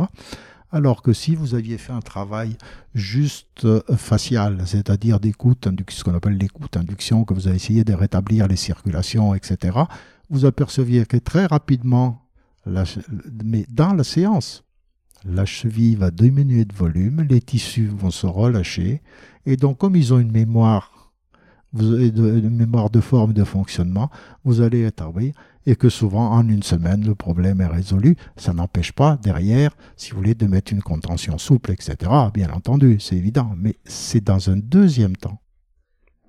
Et ça, j'ai fait l'expérience des centaines de fois et je suis prêt à prouver à n'importe qui. Est-ce que vous êtes d'accord que, alors pour rectifier, le, la conduite à tenir là, de, de, cette médecin de ce c'était pas d'immobiliser, je crois, mais c'était de faire de la kiné douce et du drainage eh bien, qu'est-ce que vous faites en faisant, en faisant une écoute induction sur des fascias? Vous travaillez sur l'eau, vous rétablissez la circulation, vous enlevez le stress sur les fascias, vous, rétablissez la physiologie, les, bombardements neurologiques, et en une séance ou deux, eh ben, vous avez, après, ensuite, ben, vous, laissez, vous la laissez tranquille pendant un certain temps, tout simplement pour que le corps ait aussi le temps de faire ce qu'il a à faire. Euh, vous envoyez juste une impulsion, le corps il a besoin de votre aide, après il n'est pas, pas idiot, hein, il, sait, il, sait, ce qu'il faut faire, il n'a il pas besoin de vous après. Euh, S'il ne savait pas ce qu'il faut faire, il n'y aurait, plus aucun être vivant sur Terre. Hein. Ok, et l'idée de, l'idée de faire ce travail d'ostéopathie, de, de, décidération, on va dire, comme, comme vous disiez, de remettre l'articulation au neutre et de pas la laisser dans ses contraintes et en plus l'immobiliser par-dessus, mais euh, la libérer, on va dire, de manière douce évidemment, sans la secouer dans tous les sens vu qu'il y a une vraie lésion, mais ensuite, après l'avoir libérée, de la remettre quand même le temps que ça cicatrise, parce que de la même manière qu'un os, euh, qu'un numérus, eh ben on va pas, il faut bien l'immobiliser pour qu'il cicatrise. Un ligament, en quoi il faudrait moins l'immobiliser pour qu'il cicatrise qu'un os, par exemple? Eh ben, c'est-à-dire que la récupération va être beaucoup plus vite puisque vous avez rétabli la circulation, la vascularisation, etc. Donc le système le système de défense, le système de reconstruction, il va beaucoup mieux fonctionner hein, puisque euh, qu'est-ce qui va reconstruire votre euh, votre lésion? C'est le système vasculaire. Hein, aidé par le système neurologique. Et donc, ça va, ça va se faire beaucoup plus rapidement, puisqu'il n'y a pas de blocage, il n'y a pas de tension, il n'y a pas de compression. Et donc, elle va, elle va récupérer. C'est l'histoire du, du, système piézoélectrique. Les Russes ont inventé ça. On, trouvait ça il y, a, il y a plus de 50 ou 60 ans.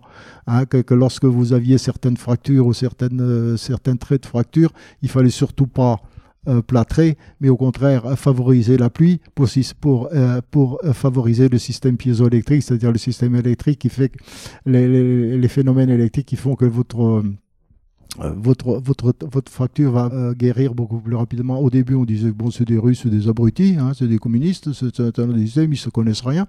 Et puis, on s'est aperçu qu'ils avaient parfaitement raison et que tout le monde maintenant est admis. Mais à l'époque, nous, quand on faisait ça, euh, on, nous traitait de, on nous traitait de criminels, d'assassins, d'incompétents, etc. Donc, c'était juste une question de temps. Hein. Et j'ai beaucoup travaillé en Russie, j'ai beaucoup, beaucoup été en, Russie, j'ai rencontré des gens absolument, absolument incroyables. Oui, Je, reformule ma question, j'ai envie de faire ressortir euh, d'autres choses de, de, vous. Si on se casse un tibia demain, vous vous cassez un tibia, une vraie fracture du tibia. Oui. Donc je suis d'accord que l'effet piézoélectrique va être important pour la stimulation de la reconstruction, etc., de la solidification de l'os, mais vous allez porter un plâtre, on est d'accord Ah bah c'est évident, oui. Ouais. Et pourquoi vous porteriez pas de plâtre si le ligament est rompu dans sa totalité Contrairement à un os? Pourquoi est-ce qu'on plâtre plus l'os que le ligament? Au final euh, J'ai pas dit qu'il fallait pas, dans certaines circonstances, mettre une contention souple qui s'appelle peut-être une résine ou d'un plâtre, ou etc. Pourquoi hmm. souple? Euh, Tout dépend de la lésion de la personne. Euh, si vous avez une rupture ligamentaire, d'accord? On va prendre le LTFA, tout simplement. Peu importe, oui. prenons, prenons ce ligament. Vous allez donc intervenir euh, vous allez faire votre, technique de manière à entre guillemets, dissidérer, c'est-à-dire rétablir la, fonction, tout simplement au niveau, et vous allez vous apercevoir que ça va, euh, euh, se dégonfler très vite. Deuxième étape, vous avez deux, deux solutions en fonction de la pathologie, tout ça. Donc, c'est l'expérience qui va vous dire ça et c'est un petit peu votre diagnostic qui va dire non, là, par exemple, cette personne, elle va pas être prudente je sais qu'elle va faire des conneries si, si euh, je lui mets une contention souple, donc je préfère lui mettre une contention rigide. Si au contraire, vous avez une personne qui est hyper. Ouais, là, vous jugez la personne. Là, vous, là c'est votre jugement qui, qui, prend la décision au final. Ben, bien sûr. Euh, c'est en fonction de la personne. C'est ce que je vous dis. Chaque, personne réagit différemment. Vous avez des gens, si vous, si, si vous les traitez qui se sentent un peu mieux, vous leur dites non, là, vous restez une semaine tranquille chez vous, euh, vous marchez pas trop et tout. S'ils sentent que ça va beaucoup mieux, mais ils vont pas être prudents. Puis si ça se trouve, ben, malheureusement, ils vont faire un faux mouvement qui vont, vont faire que, qu'ils vont se refaire une deuxième lésion et que là, là, là le problème est, différent. Si au contraire, euh, vous savez, vous sentez que la personne, elle va respecter certaines choses, par exemple, qu'elle va, va pas faire d'appui, elle va marcher avec des béquilles, etc. Vous pouvez très bien mettre une contention souple. Mais je parle pas de, je, je parle d'une contention souple bien faite euh, dans les règles de l'art un type euh, euh, élastoplaste, hein, comme on faisait, ou euh, un, strap. Et, pourquoi j'ai l'impression que, que vous, pour le coup, votre croyance, qui est justifiée, hein, je dis pas que c'est juste une croyance comme ça, mais c'est qu'un ligament doit être, doit être immobilisé avec une. Enfin, s'il doit être immobilisé, c'est avec une contention souple, et un os avec une contention rigide. Non, Pourquoi? on peut le faire aussi sur un os, mais sur, sur, une, sur une fracture sans, qui est sur une fêlure. hein. Vous savez, un trait de fracture, euh, ça, je on, on l'a fait. ouais, moi, je l'ai fait sur, sur, Ouais, non, mais là, là, c'est pas une petite, Mais c'est une déchirure totale du ligament. hein, là, Oui, dans notre mais cas. si vous, si, si vous êtes prudent, il n'y a, pas- y a, euh, y a aucun problème. L'os, vous pourriez faire la même chose. On, pour- on pourrait faire la même chose sur l'os à condition que la personne n'a pas d'appui et tout. Sauf si c'est une fracture déplacée. Ah ben là, si c'est une fracture défacée, la question ne se pose pas. Il y a un moment, vous savez, il ne faut pas, faut pas non plus avoir des théories infinies. Euh, c'est le chirurgien qui, qui intervient et vous êtes incompétent. Et c'est lui qui est compétent. Point barre. Euh, mais entre les deux, vous voyez, il y a toujours une modulation. Alors, il y a un moment, ben, vous vous dites non. Bon, s'il y a un petit trait, s'il y a une petite fissure dans, dans, dans le truc, si la personne est prudente, euh, si vous lui qu'elle a bien compris qu'il fallait faire attention, eh ben, on évite de faire ça. Je l'ai vu, bon, euh, par exemple, en, Russie, ils faisaient ça euh, régulièrement sans aucun problème. Si vous avez affaire à quelqu'un et vous savez qu'il ne veut pas être prudent, qu'il va aller faire du vélo derrière, parce qu'il va dire, moi je vais pédaler, bon, c'est pas la peine. hein. Vous dites non, mais tu mets une contention rigide, au moins on est tranquille, tout se passera bien. Ok. Là, je crois que j'ai compris votre, votre vision.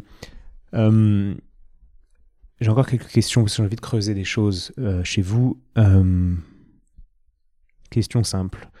Quelle a été l'influence sur vous de Andrew Taylor Steele? Énorme. Pour moi, euh, c'est celui qui a inventé l'ostéopathie. Ah, enfin, le terme ostéopathie, Oui. mais du moins qu'il a codifié tout. L'ostéopathie, elle, elle existe depuis la nuit des temps. C'est une des premières médecines qui, qui, qui, qui a existé dans le monde. Il y en a deux. La première, c'est sûrement la phytothérapie. Le mec qui a bouffé une herbe et qui s'est qui s'est chopé la chiasse, il a dit, bah tiens, voilà un dépuratif. Et c'est devenu un guérisseur. Ah, c'est tout simplement comme ça. hein. Et puis après, ben, il y en a un autre. Un jour, il y a un gars qui s'est fait mal à un doigt. Et puis qui s'est retourné un doigt qui avait très mal. Et puis il y a son copain qui l'a regardé. Il a pris son doigt, il lui a retourné. Et puis il lui a dit Putain, ben, ça, va, eh, ça va mieux ton histoire là. Ben voilà. Un premier ostéopathe est né. Alors ça, c'est une chose à laquelle j'ai assisté. C'est absolument incroyable. Et ça m'est arrivé. Et vous voyez comme quoi, euh, lorsque j'étais jeune, j'ai un copain euh, qui tombe et qui se, retourne le pouce. Et il arrive, il arrive, ah là, je me suis retourné le pouce. Et je ne sais pas pourquoi, hein, j'avais 13-14 ans, hein, j'étais très jeune. Je ne sais pas pourquoi, je regarde, puis instinctivement, je prends son pouce, je le prends et je le remets dans l'autre sens. Il n'a même pas eu le temps d'avoir mal. Il me regarde, il me dit, attends, mais regarde, il bouge maintenant, ça va mieux. Donc, vous voyez comment, sont nés les premiers ostéopathes. Il n'y a, pas, eu de. Donc, c'est pas Steele qui a inventé ça.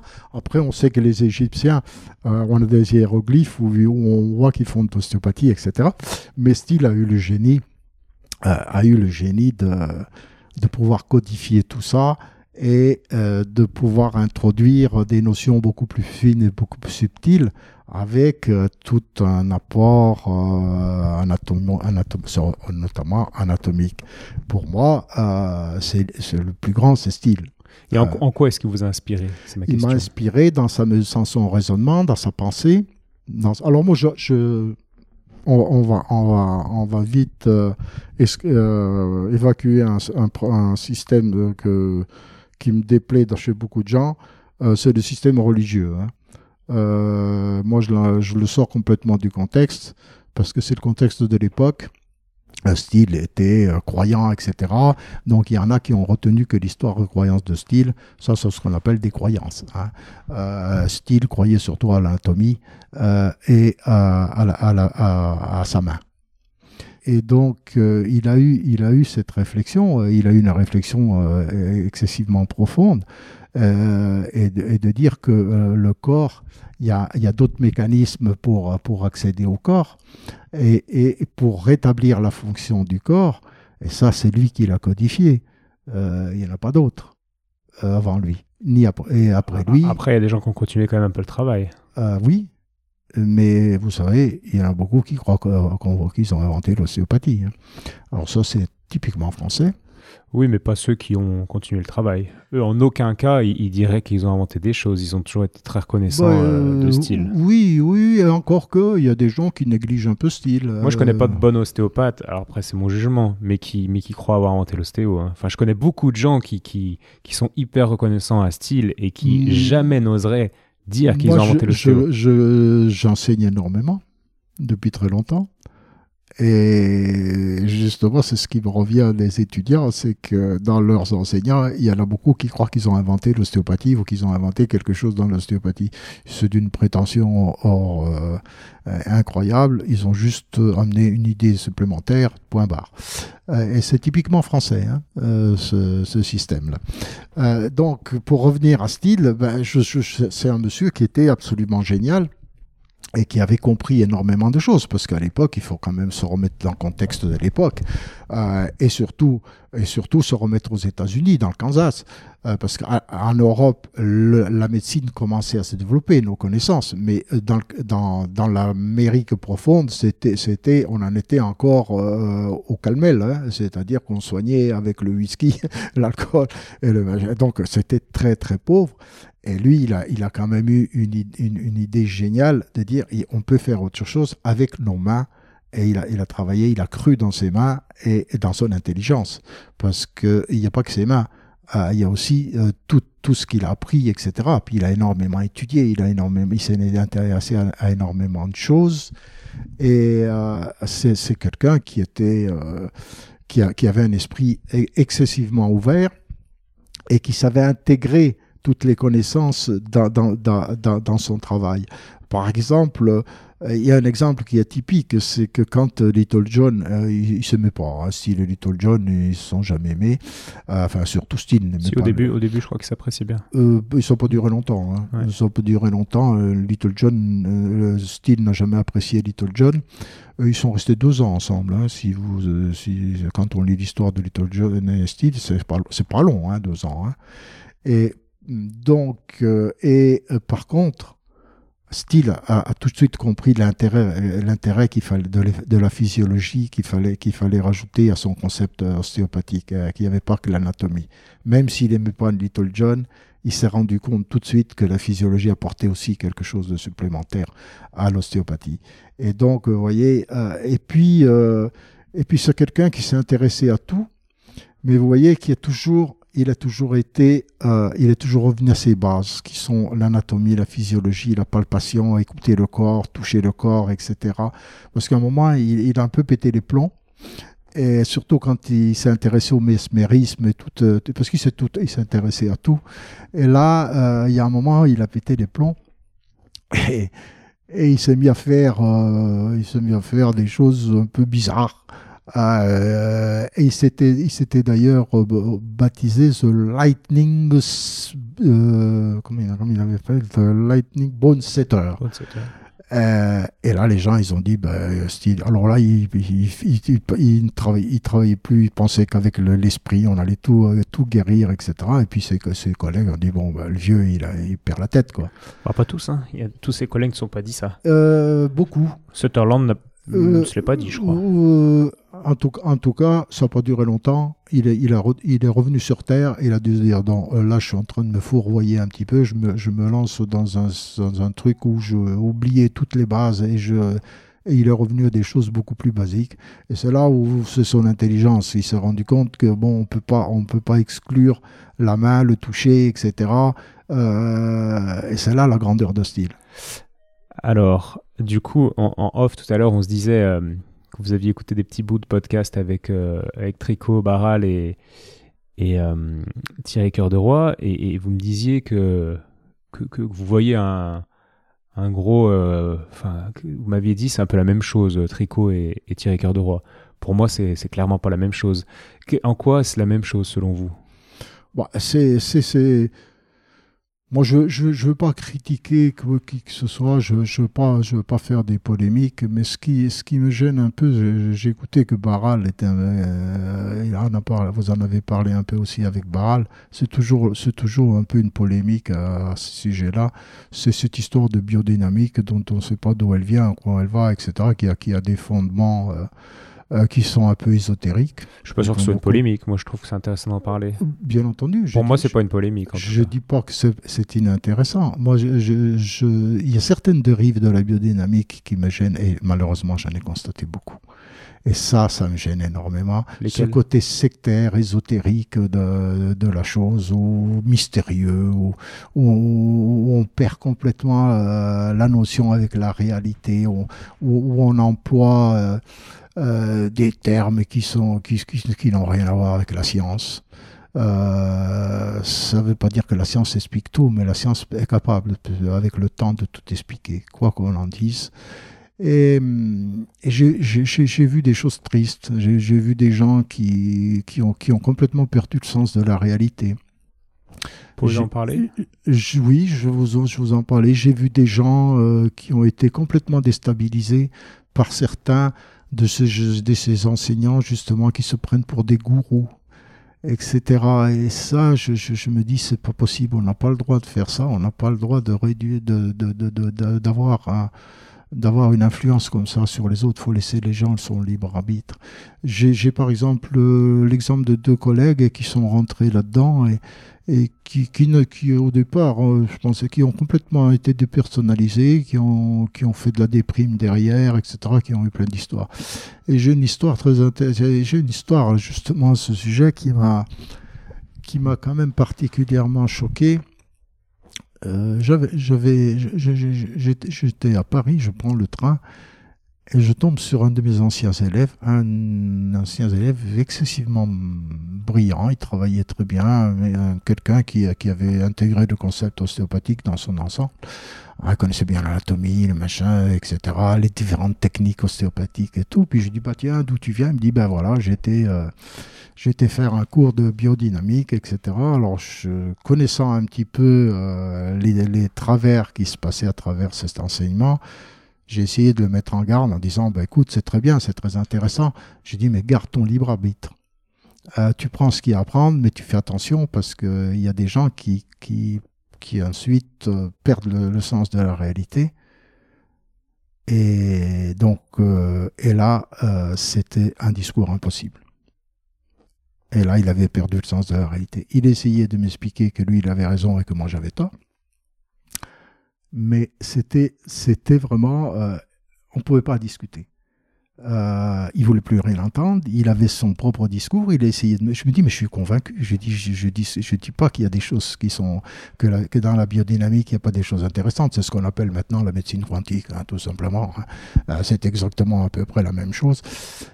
Je dis exactement à peu près la même chose, vous dites. Ouais. C'est contradictoire. Euh, oui, c'est un peu contradictoire, mais c'est les fondements sont les mêmes. C'est ce qu'on appelle justement les biophotons, l'intention, la médecine de l'intention, etc. C'est ça, on pourra, on pourra, en parler si vous voulez, parce que c'est très intéressant aussi, ça. C'est pour ça qu'il ne faut pas le nier.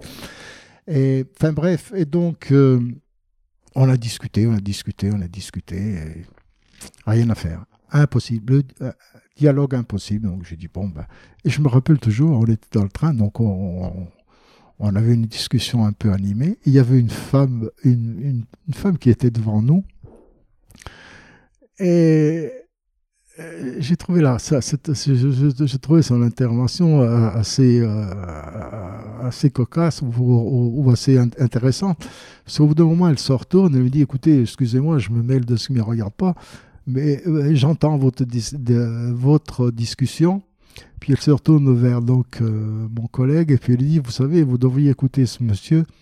Je, crois qu'il n'a il a pas tort je me suis dit, tiens, c'est intéressant parce qu'elle participe à la constitution. Elle a entendu la, la, discussion et elle s'est rendue compte que ce garçon était complètement euh, en dehors de. Il, était sorti de la réalité. Et donc, c'est ça qui me gêne dans, dans, dans, ce truc-là. Ce qui n'empêche pas que ça a des fondements. Euh, euh, moi, j'en parle là, dans la médecine de l'intention, la médecine quantique, tout ça. Mais d'une manière. Je, je parle, bon, il faut qu'on parte sur le côté scientifique, le côté ésotérique, etc. Pour moi, c'est du folklore. Et, et que diriez-vous euh, à quelqu'un, un patient qui, qui, vient vous voir et qui dit ah bah, Je suis allé voir machin, il fait de la biodynamie, de l'ostéopathie biodynamique. Ah bon, c'était compliqué d'avoir un rendez-vous parce qu'il a six mois d'attente, le mec. Euh, mais par contre, euh, je suis allé, j'ai plus rien, j'ai plus mal, quoi. Il m'a guéri. Eh ben tant mieux. Ouais. Ben, je vais dire, c'est très bien. Mais, et, et du coup, vous- ouais, on, on admet, euh, vous admettez quand même qu'il y a des gens qui font de l'ostéopathie biodynamique, donc avec cette, euh, ce penchant ésotérique, mais qui peuvent soigner des gens. C'est quelque chose que vous admettez. Ça s'appelle l'intention. Ça correspond à la médecine d'entendeur, mais pourquoi Mais bien entendu que je. Que, que, que- mais, vous savez, alors. C'est euh, plus une histoire de, de perte de personnalité du thérapeute qui va dans cette branche qui vous gêne. Non, c'est surtout leur discours et souvent le refus du discours des autres. J'ai- quand même, euh, eu, comme, comme on dit, quelques heures de vol. et donc, euh, j'ai eu affaire avec ce genre de personnes qui ont essayé de m'emmener dans leur discours, mais qui ont, qui ont toujours refusé le mien. Et je me dis, on peut pas. on Ouais, c'est bizarre. J'en connais euh, Euh, quand même beaucoup connaissez- dans vous ce. en- Vous en connaissez de ces gens-là. Bien sûr. Euh, Ah, de, qui refusent le discours Ouais, bah, En général, oui, je les évite, ces gens. Mais Oui, non, non, mais vous je les dois peut-être en connaître. Euh, et donc, si vous voulez, je dis, tiens, c'est curieux, parce que, bon, moi, je, je trouve que leur discours, bon, à part certains qui décollent un petit peu trop, qui volent un peu trop haut et qui sont en dehors de la réalité, je me dis, bah, il y a un fondement de vérité dans ce, dans, dans ce discours. Après, bon, le. Mais. Je vous dis, il y a tellement de gens qui, qui, qui, qui se déconnectent complètement, qui touchent plus les gens, qui touchent plus rien, qui, qui- au moins où on va là? Bah, Où est-ce en qu'on est, fait- qu'on est encore ostéopathe quand on on a même, on, on a même plus le respect du corps de la personne? Une personne qui vient vous voir, un patient, il habite dans un corps pendant un certain nombre d'années. Vous devez respecter son corps. Et vous ne le respectez pas quand vous ne le touchez plus. J'ai- du mal. En fait, je fais aussi les podcasts pour comprendre les personnalités de l'ostéopathie. Et j'estime que vous en êtes une, clairement. Et, et j'ai du mal à vous comprendre. je vous l'avoue. Parce que vous parlez beaucoup de médecine euh, quantique, d'intention, etc. Mais j'ai l'impression que vous refusez quand même l'idée de soigner sans toucher. C'est ce que vous venez de dire. Absolument pas. Non? Absolument pas. De l'ostéopathe qui ne touche pas, non, alors. Expliquez-moi que je comprenne. Non, absolument pas. Je, je refute les arguments de l'ostéopathe qui ne touche absolument pas, qui refuse de toucher le corps et qui pense Ça que existe sans- ça, des ostéos qui refusent de toucher le corps? Mais vous avez plein d'ostéopathes qui touchent plus les personnes, ils les font même pas déshabiller, etc. Ou alors euh, ils pointent le doigt euh, à distance sur la personne, etc. Et ils, refusent d'aller voir ce qui se passe. Mais il y a plein de comme ça. Il faut, il faut, faut, faut quand même être. euh, vous savez, je- j'enseigne depuis longtemps et j'en vois ces gens-là qui sont complètement. Et ça, et ça, ce sont des gens qui ont été formés par, par, par d'autres. à, ce genre de, à ce, genre de parce que j'appelle ça une dérive et ça, je- ça, ça, ça, euh, c'est quelque chose qui me choque énormément. Mais ça ne veut pas dire que je refute qu'on puisse soigner par l'intention. Ok. Mais, il faut que, mais ça n'empêche pas que, que, euh, que dans certains cas, un bon structurel est la meilleure technique que vous puissiez avoir sur, euh, sur votre patient, la plus rapide, la plus efficace dans le moment. hein. Euh, mais il y, en a, il, y a, il y a beaucoup de gens qui refusent ce genre, ce genre de, de, de technique. Et pourquoi, vous- et pourquoi vous refuseriez le structurel? Pour quelle raison? J'en ai jamais rencontré, je vous avoue, mais j'ai moins Moi d'heures de vol que vous, donc euh, donc c'est peut-être normal. J'en- je penserai à vous quand je j'en ai- rencontrerai j'en ai- des gens J'en comme ai ça. beaucoup rencontré, oui. Et rassurez-moi, euh, Tricot, vous n'avez pas cette image de lui? On Il fait, il fait, il fait pas de la biodynamie, Tricot. On on n'est pas, on n'est pas là pour parler de tricot Non, non, non. et qui vous non, mais c'est pour les gens qui Euh, écoutent, en fait. Je voudrais pas qu'ils fassent euh, le parallèle il entre a- Tricot et de la biodynamie, puisque il- Tricot ne, ne comprend pas la biodynamie. Il le dit, il le dit comme je vous le dis là dans le podcast. Oui, oui, non, mais. euh, Et, et, en tant- et moi, en tant que en tant qu'ostéo, vous entendre dire que, que Tricot et Cœur de Roi, c'est à peu près la même chose, euh, ça me dérange un peu, quoi. Parce bah, que- ils, vont, ils vont un peu dans le même système, si vous voulez, à, à- vu d'une autre, d'une autre, d'une autre manière. Mais. Ah, je dis pas que c'est exactement la même chose. Après, bon, euh, je connais euh, Cœur de Roi, je le connais très peu. hein. Je connais beaucoup mieux euh, Pierre Tricot, qui est un garçon hyper intelligent et, qui a beaucoup de, quali- qualités, etc. Mais qui n'a, pas tout à fait la, même manière de voir les choses que moi. Mais ça, c'est son droit, si vous voulez. Moi, je veux pas critiquer qui que ce soit. Je pense qu'il faut, il faut, il faut pas qu'on qu'on exclue quelque chose. C'est ça qui me gêne. Vous voyez, et Steele n'a pas exclu quelque chose de son système? Il, au contraire, sauf que lorsqu'on rajoute quelque chose dans le système, c'est normal dans le système ostéopathique, l'ostéopathie évolue. Vous imaginez bien qu'à cette époque, au, jour d'aujourd'hui, si vous faisiez passer un examen euh, théorique à style, il échouerait lamentablement. Hein. Euh, par contre, si vous lui, mettez, vous lui faites mettre les mains, mettre les mains sur quelqu'un, là c'est autre chose. Euh, voilà. Mais donc l'ostéopathie évolue avec justement toutes ces nouvelles conceptions. Euh, mais ça ne veut pas dire que, lorsqu'on rentre quelque chose dans notre concept, il faut exclure autre chose. Si on exclut l'anatomie, si on exclut le, toucher, le palpatoire, le message qu'on envoie à travers notre main, ça aussi, c'est quelque chose qu'on est en train de découvrir. Qu'est-ce qui fait que lorsqu'on touche quelqu'un, il va se passer quelque chose par l'intermédiaire de l'intention, mais aussi des fibres tactiles Il y a un autre système qui est en train de rentrer dans notre concept ostéopathique qui est absolument fondamental et dans la médecine qui n'existait pas il y a encore 30 ans, on n'en parlait pratiquement pas du tout, ça s'appelle la mécanotransduction. Ça, c'est absolument génial, ça démontre comment, par le toucher, par la force physique, on peut changer l'état biologique et jusque dans le système, dans la cellule, le système ADN. Ça, c'est absolument, ça, c'est prouvé. C'est cette image que vous avez ici sur, sur mon livre, euh, cette première image de, de, de, la main qui touche et qui, qui passe par la cellule et qui revient. Ça s'appelle la mécanique. Ce sont les phénomènes mécaniques de la, du fonctionnement du corps. C'est l'interaction entre structure et fonction. Vous ne pouvez pas la séparer, la structure et la fonction. C'est impossible. Et donc, pourquoi tenir compte que du côté euh, biodynamique, machin, où on ne touche plus le corps et tout Ça marche à distance? Moi, je, je remonte dans mon cours comment. c'est pour ça que ça m'étonne un peu, ouais, ouais, tout, tout, Non, mais il faut, il faut rester les pieds sur terre, il faut, rester, il, faut, il faut rester dans la science. La science, je ne parle pas des scientistes, je parle des vrais, de la vraie science si vous lisez qui, arrive, qui arrive à nous expliquer. Nous, nous, sommes dans, dans, notre civilisation moi, je suis un Européen. Donc, l'esprit chinois, leur, leur, leur, euh, euh, comment leur manière de penser, etc., moi, c'est pas épigénétique chez moi. Eux, c'est épigénétique parce que ça existe depuis des siècles. Nous, on a une autre manière de penser. Et donc, on doit prendre ce support. Et notre manière de, de penser, c'est d'avoir un support scientifique. Je dis bien scientifique, mais pas scientiste. Et donc, il faut expliquer les choses et on a besoin de, de, ce genre de choses. Et la science, chez nous, elle, explique énormément de choses. Elle n'explique pas tout. Mais c'est intéressant parce que j'ai l'impression, je ne sais pas si ça vous parle, les livres Interface. Oui, je l'ai lu. Et pour moi, ceux qui écrivent ça, c'est des gars qui sont dans la biodynamie et qui expliquent avec les mêmes mecs que vous citez dans votre livre, les mécanismes de l'intention, etc., qui expliquent les mêmes choses. Euh, et qui sont dans la même démarche de scientifiser leur pratique alors qu'ils font de la biodynamie. Mais bien sûr, mais c'est pour ça que je vous dis que le fondement, il est bien, ça dépend des dérives qu'on en fait, c'est les fondements scientifiques de tout ça, et tout ça, on se retrouvera toujours. Hein, lorsque vous prenez un support scientifique, on sait très bien que le corps vous avez compris, tout le monde aura compris la complexité du fonctionnement du corps.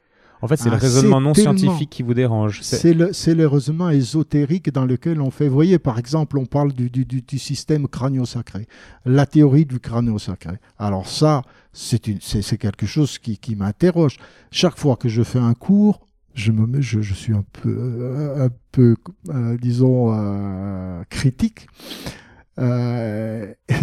Je leur dis bon, euh, je vais vous parler donc euh, euh, de, de, de, de la dure-mère, l'action entre le, la dure-mère et la, et la colonne.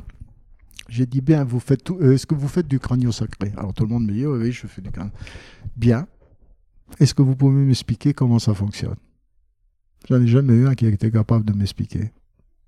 J'ai dit tiens, c'est bizarre quand même. Vous vous rendez compte que vous êtes en train de faire quelque chose. On vous a inculqué ça, vous le pratiquez? Et vous êtes incapable de me, l'expliquer. C'est quand même gênant. Comment peut-on dialoguer si vous êtes incapable de me dire ce que vous faites?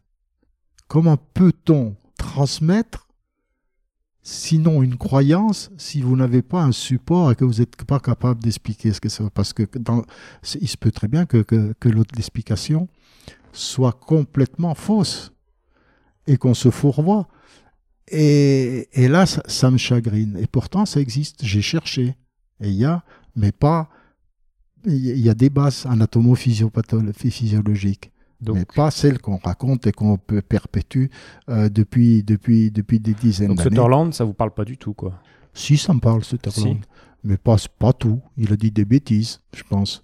Il y a des choses qui ne sont pas vérifiées, qu'on répète bêtement, comme style a, pu dire, a dit aussi des Pouvez-vous nous bêtises. citer une bêtise de Eh Sutherland ben, par exemple, euh, c'est par exemple sur cette, cette arlésienne du, du mouvement primaire, de la primaire, de machin comme ça. Bon, ça, euh, personne n'a jamais capable de vous dire ce que c'est.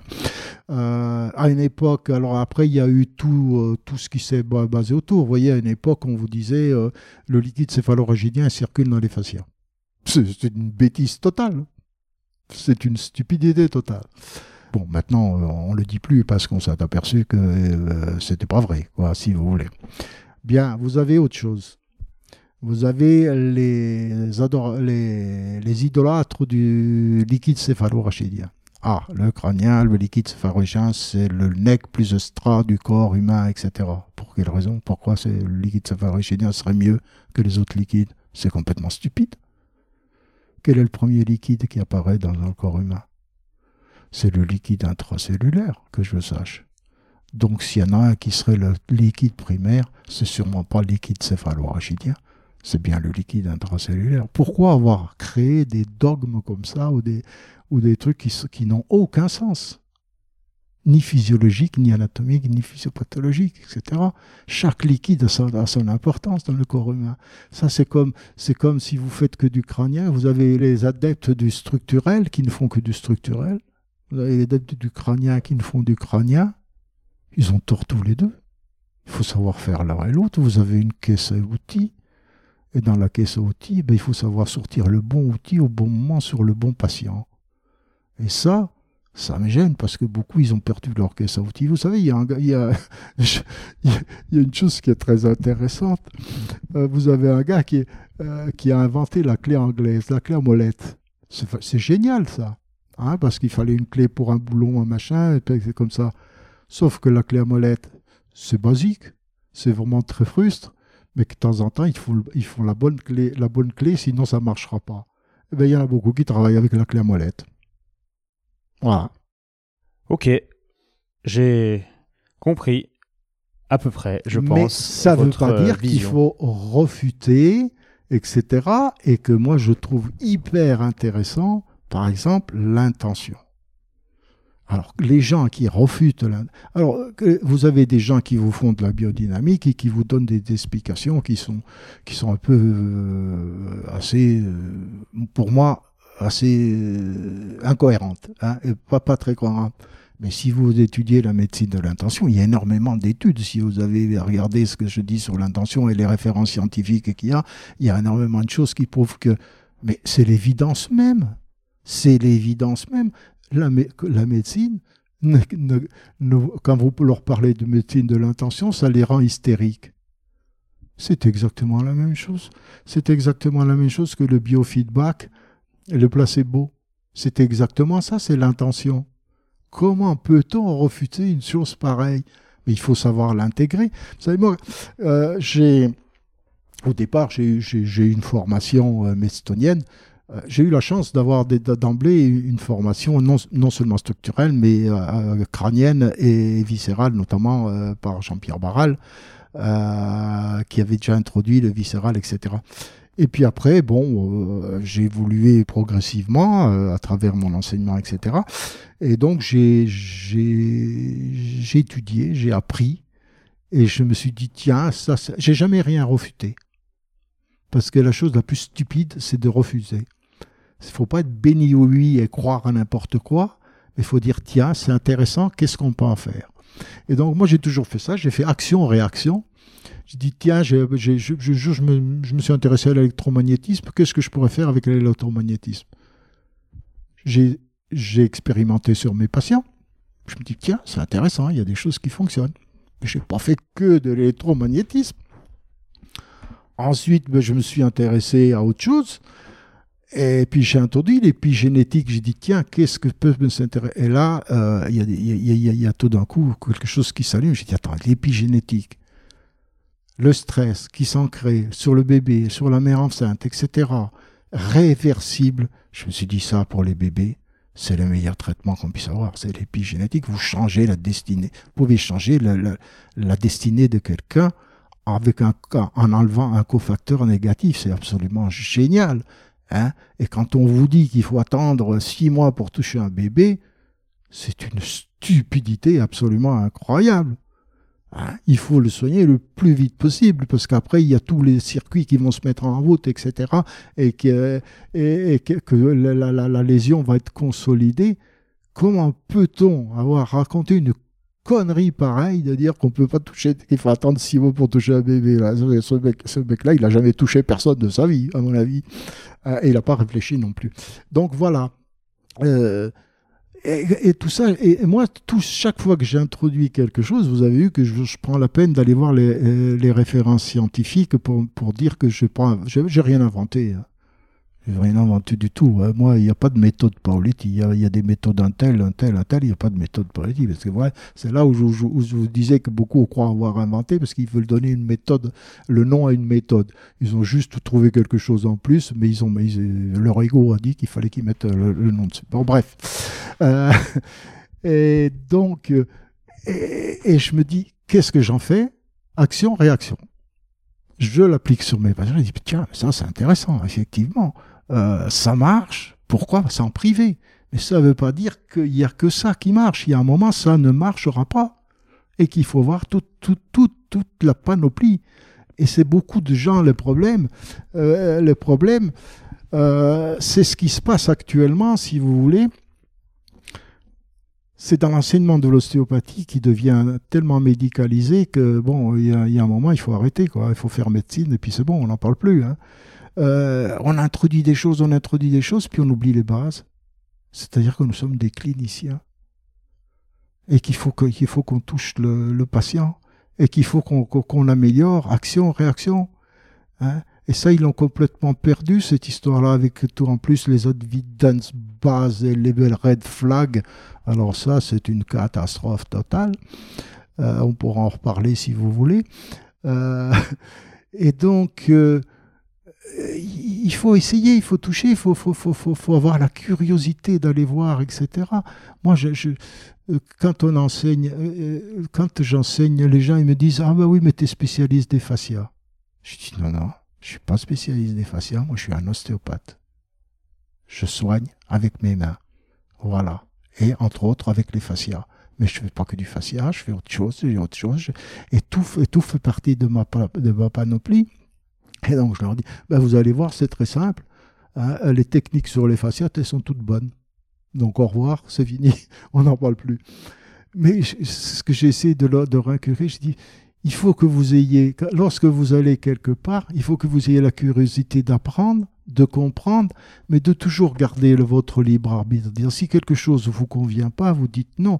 Ne, ne prenez pas quelque chose et n'en faites pas tout de suite une, une généralité. Essayez de, de réfléchir et puis c'est surtout de stimuler en disant regardez si vous si vous travaillez que vous étudiez que, que, que vous pour creuser la tête de savoir comment fonctionne le corps humain vous allez trouver la solution et la réponse que vous allez donner à votre patient. Ne prenez pas de recettes. C'est stupide c'est stupide. Faites fonctionner votre intelligence et croyez en votre intelligence et, dans la pratique de votre main. Mais si on vous apprend plus à vous servir d'une main et qu'on vous, vous fait plus que de l'intelligence, vous prenez un stylo et vous marquez, vous prenez tel antibiotique ou tel machin, c'est autre chose. On n'est pas sur les mêmes paramètres. Je ne dis pas que l'antibiotique ne sert à rien, parce que dans certains cas, heureusement qu'il existe, mais pas toujours. Super, merci pour ce, pour ce petit mot de la fin. On va s'arrêter là parce que ça fait déjà 1h, euh, 1h30 et quelques qu'on discute. Bah, je sais pas. Le...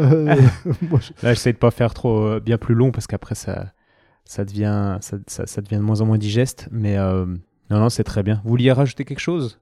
Un mot de la fin? Un mot de la fin, je pense que l'ostéopathie fait partie du système médical. Elle a sa raison d'être. Elle a ses limites, comme partout mais qu'on doit travailler en, côte à côte, en complémentarité, que ce qu'on sait faire nous, on doit le faire, que ce qu'on ne sait pas faire, on le laisse faire aux autres, et pas vouloir tout faire non plus. Hein. il faut qu'on, et puis euh, notre concept, euh, il évolue, ben, il faut qu'on évolue avec, et il va s'améliorer. Et il faut, il faut qu'on se recentre un peu sur, sur les bases, à savoir qu'on a des cliniciens et qu'on a un travail manuel et qu'il faut qu'on améliore ça. Et bien sûr qu'il faut introduire des, connaissances complémentaires, c'est indispensable, on peut, sinon on n'avance pas. Mais il faut aussi qu'on soit efficace et qu'on traite nos patients. Et tout ça, c'est tous les jours qu'on a besoin de traiter nos patients. Oui, ça c'est un, un, bon mot de la fin, je pense. je ne sais pas. je crois que oui. Je ne sais pas si c'est un bon mot de la fin, mais je crois qu'il faut qu'on soit modeste qu'on sache qu'on ne sait pas. Vous savez, ça, ça c'est une chose aussi qui est très étonnante. Bon, c'est très humain.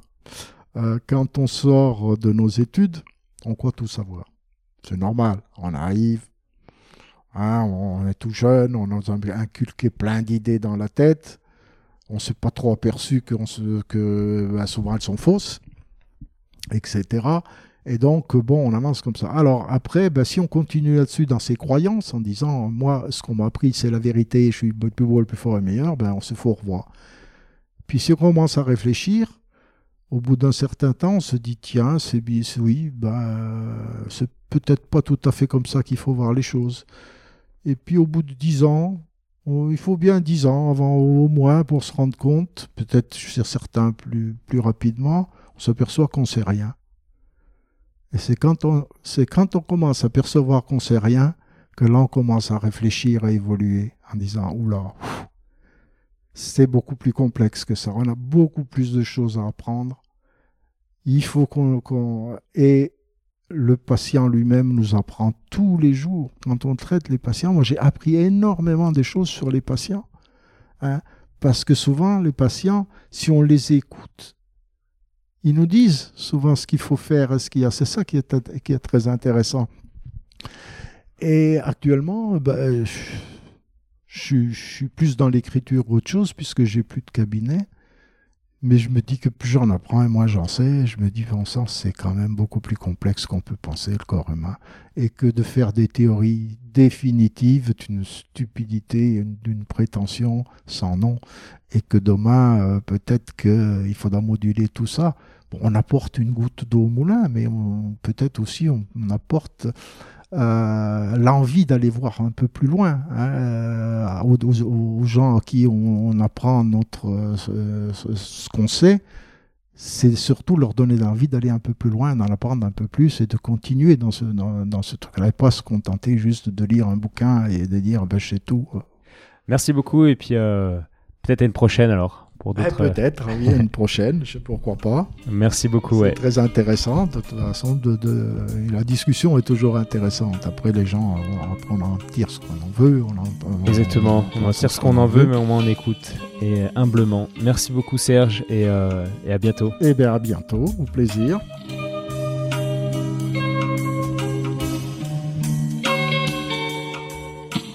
Bravo, tu as écouté cet épisode de Et surtout la santé jusqu'au bout. Donc pour booster ce projet qui a pour but de donner les meilleures infos possibles sur le thème de la santé, je t'invite à aller mettre 5 étoiles et un commentaire sur l'application podcast de l'iPhone de ton voisin. Comme je te l'explique régulièrement, c'est ça qui m'aide à faire monter le podcast au classement et donc ça me crédibilise pour ensuite inviter d'autres experts et ensuite te partager leurs conseils. Donc merci encore. Tu peux également suivre les aventures du projet sur Instagram à Étienne Bulidon et Évidemment, si l'ostéopathie peut t'aider, bah, tu peux venir me consulter au cabinet du 120 rue Montesquieu à Lyon. Si je ne suis pas disponible, c'est Julien ou quelqu'un de l'équipe qui te prendra en charge. A bientôt et bonne fin de journée. Ciao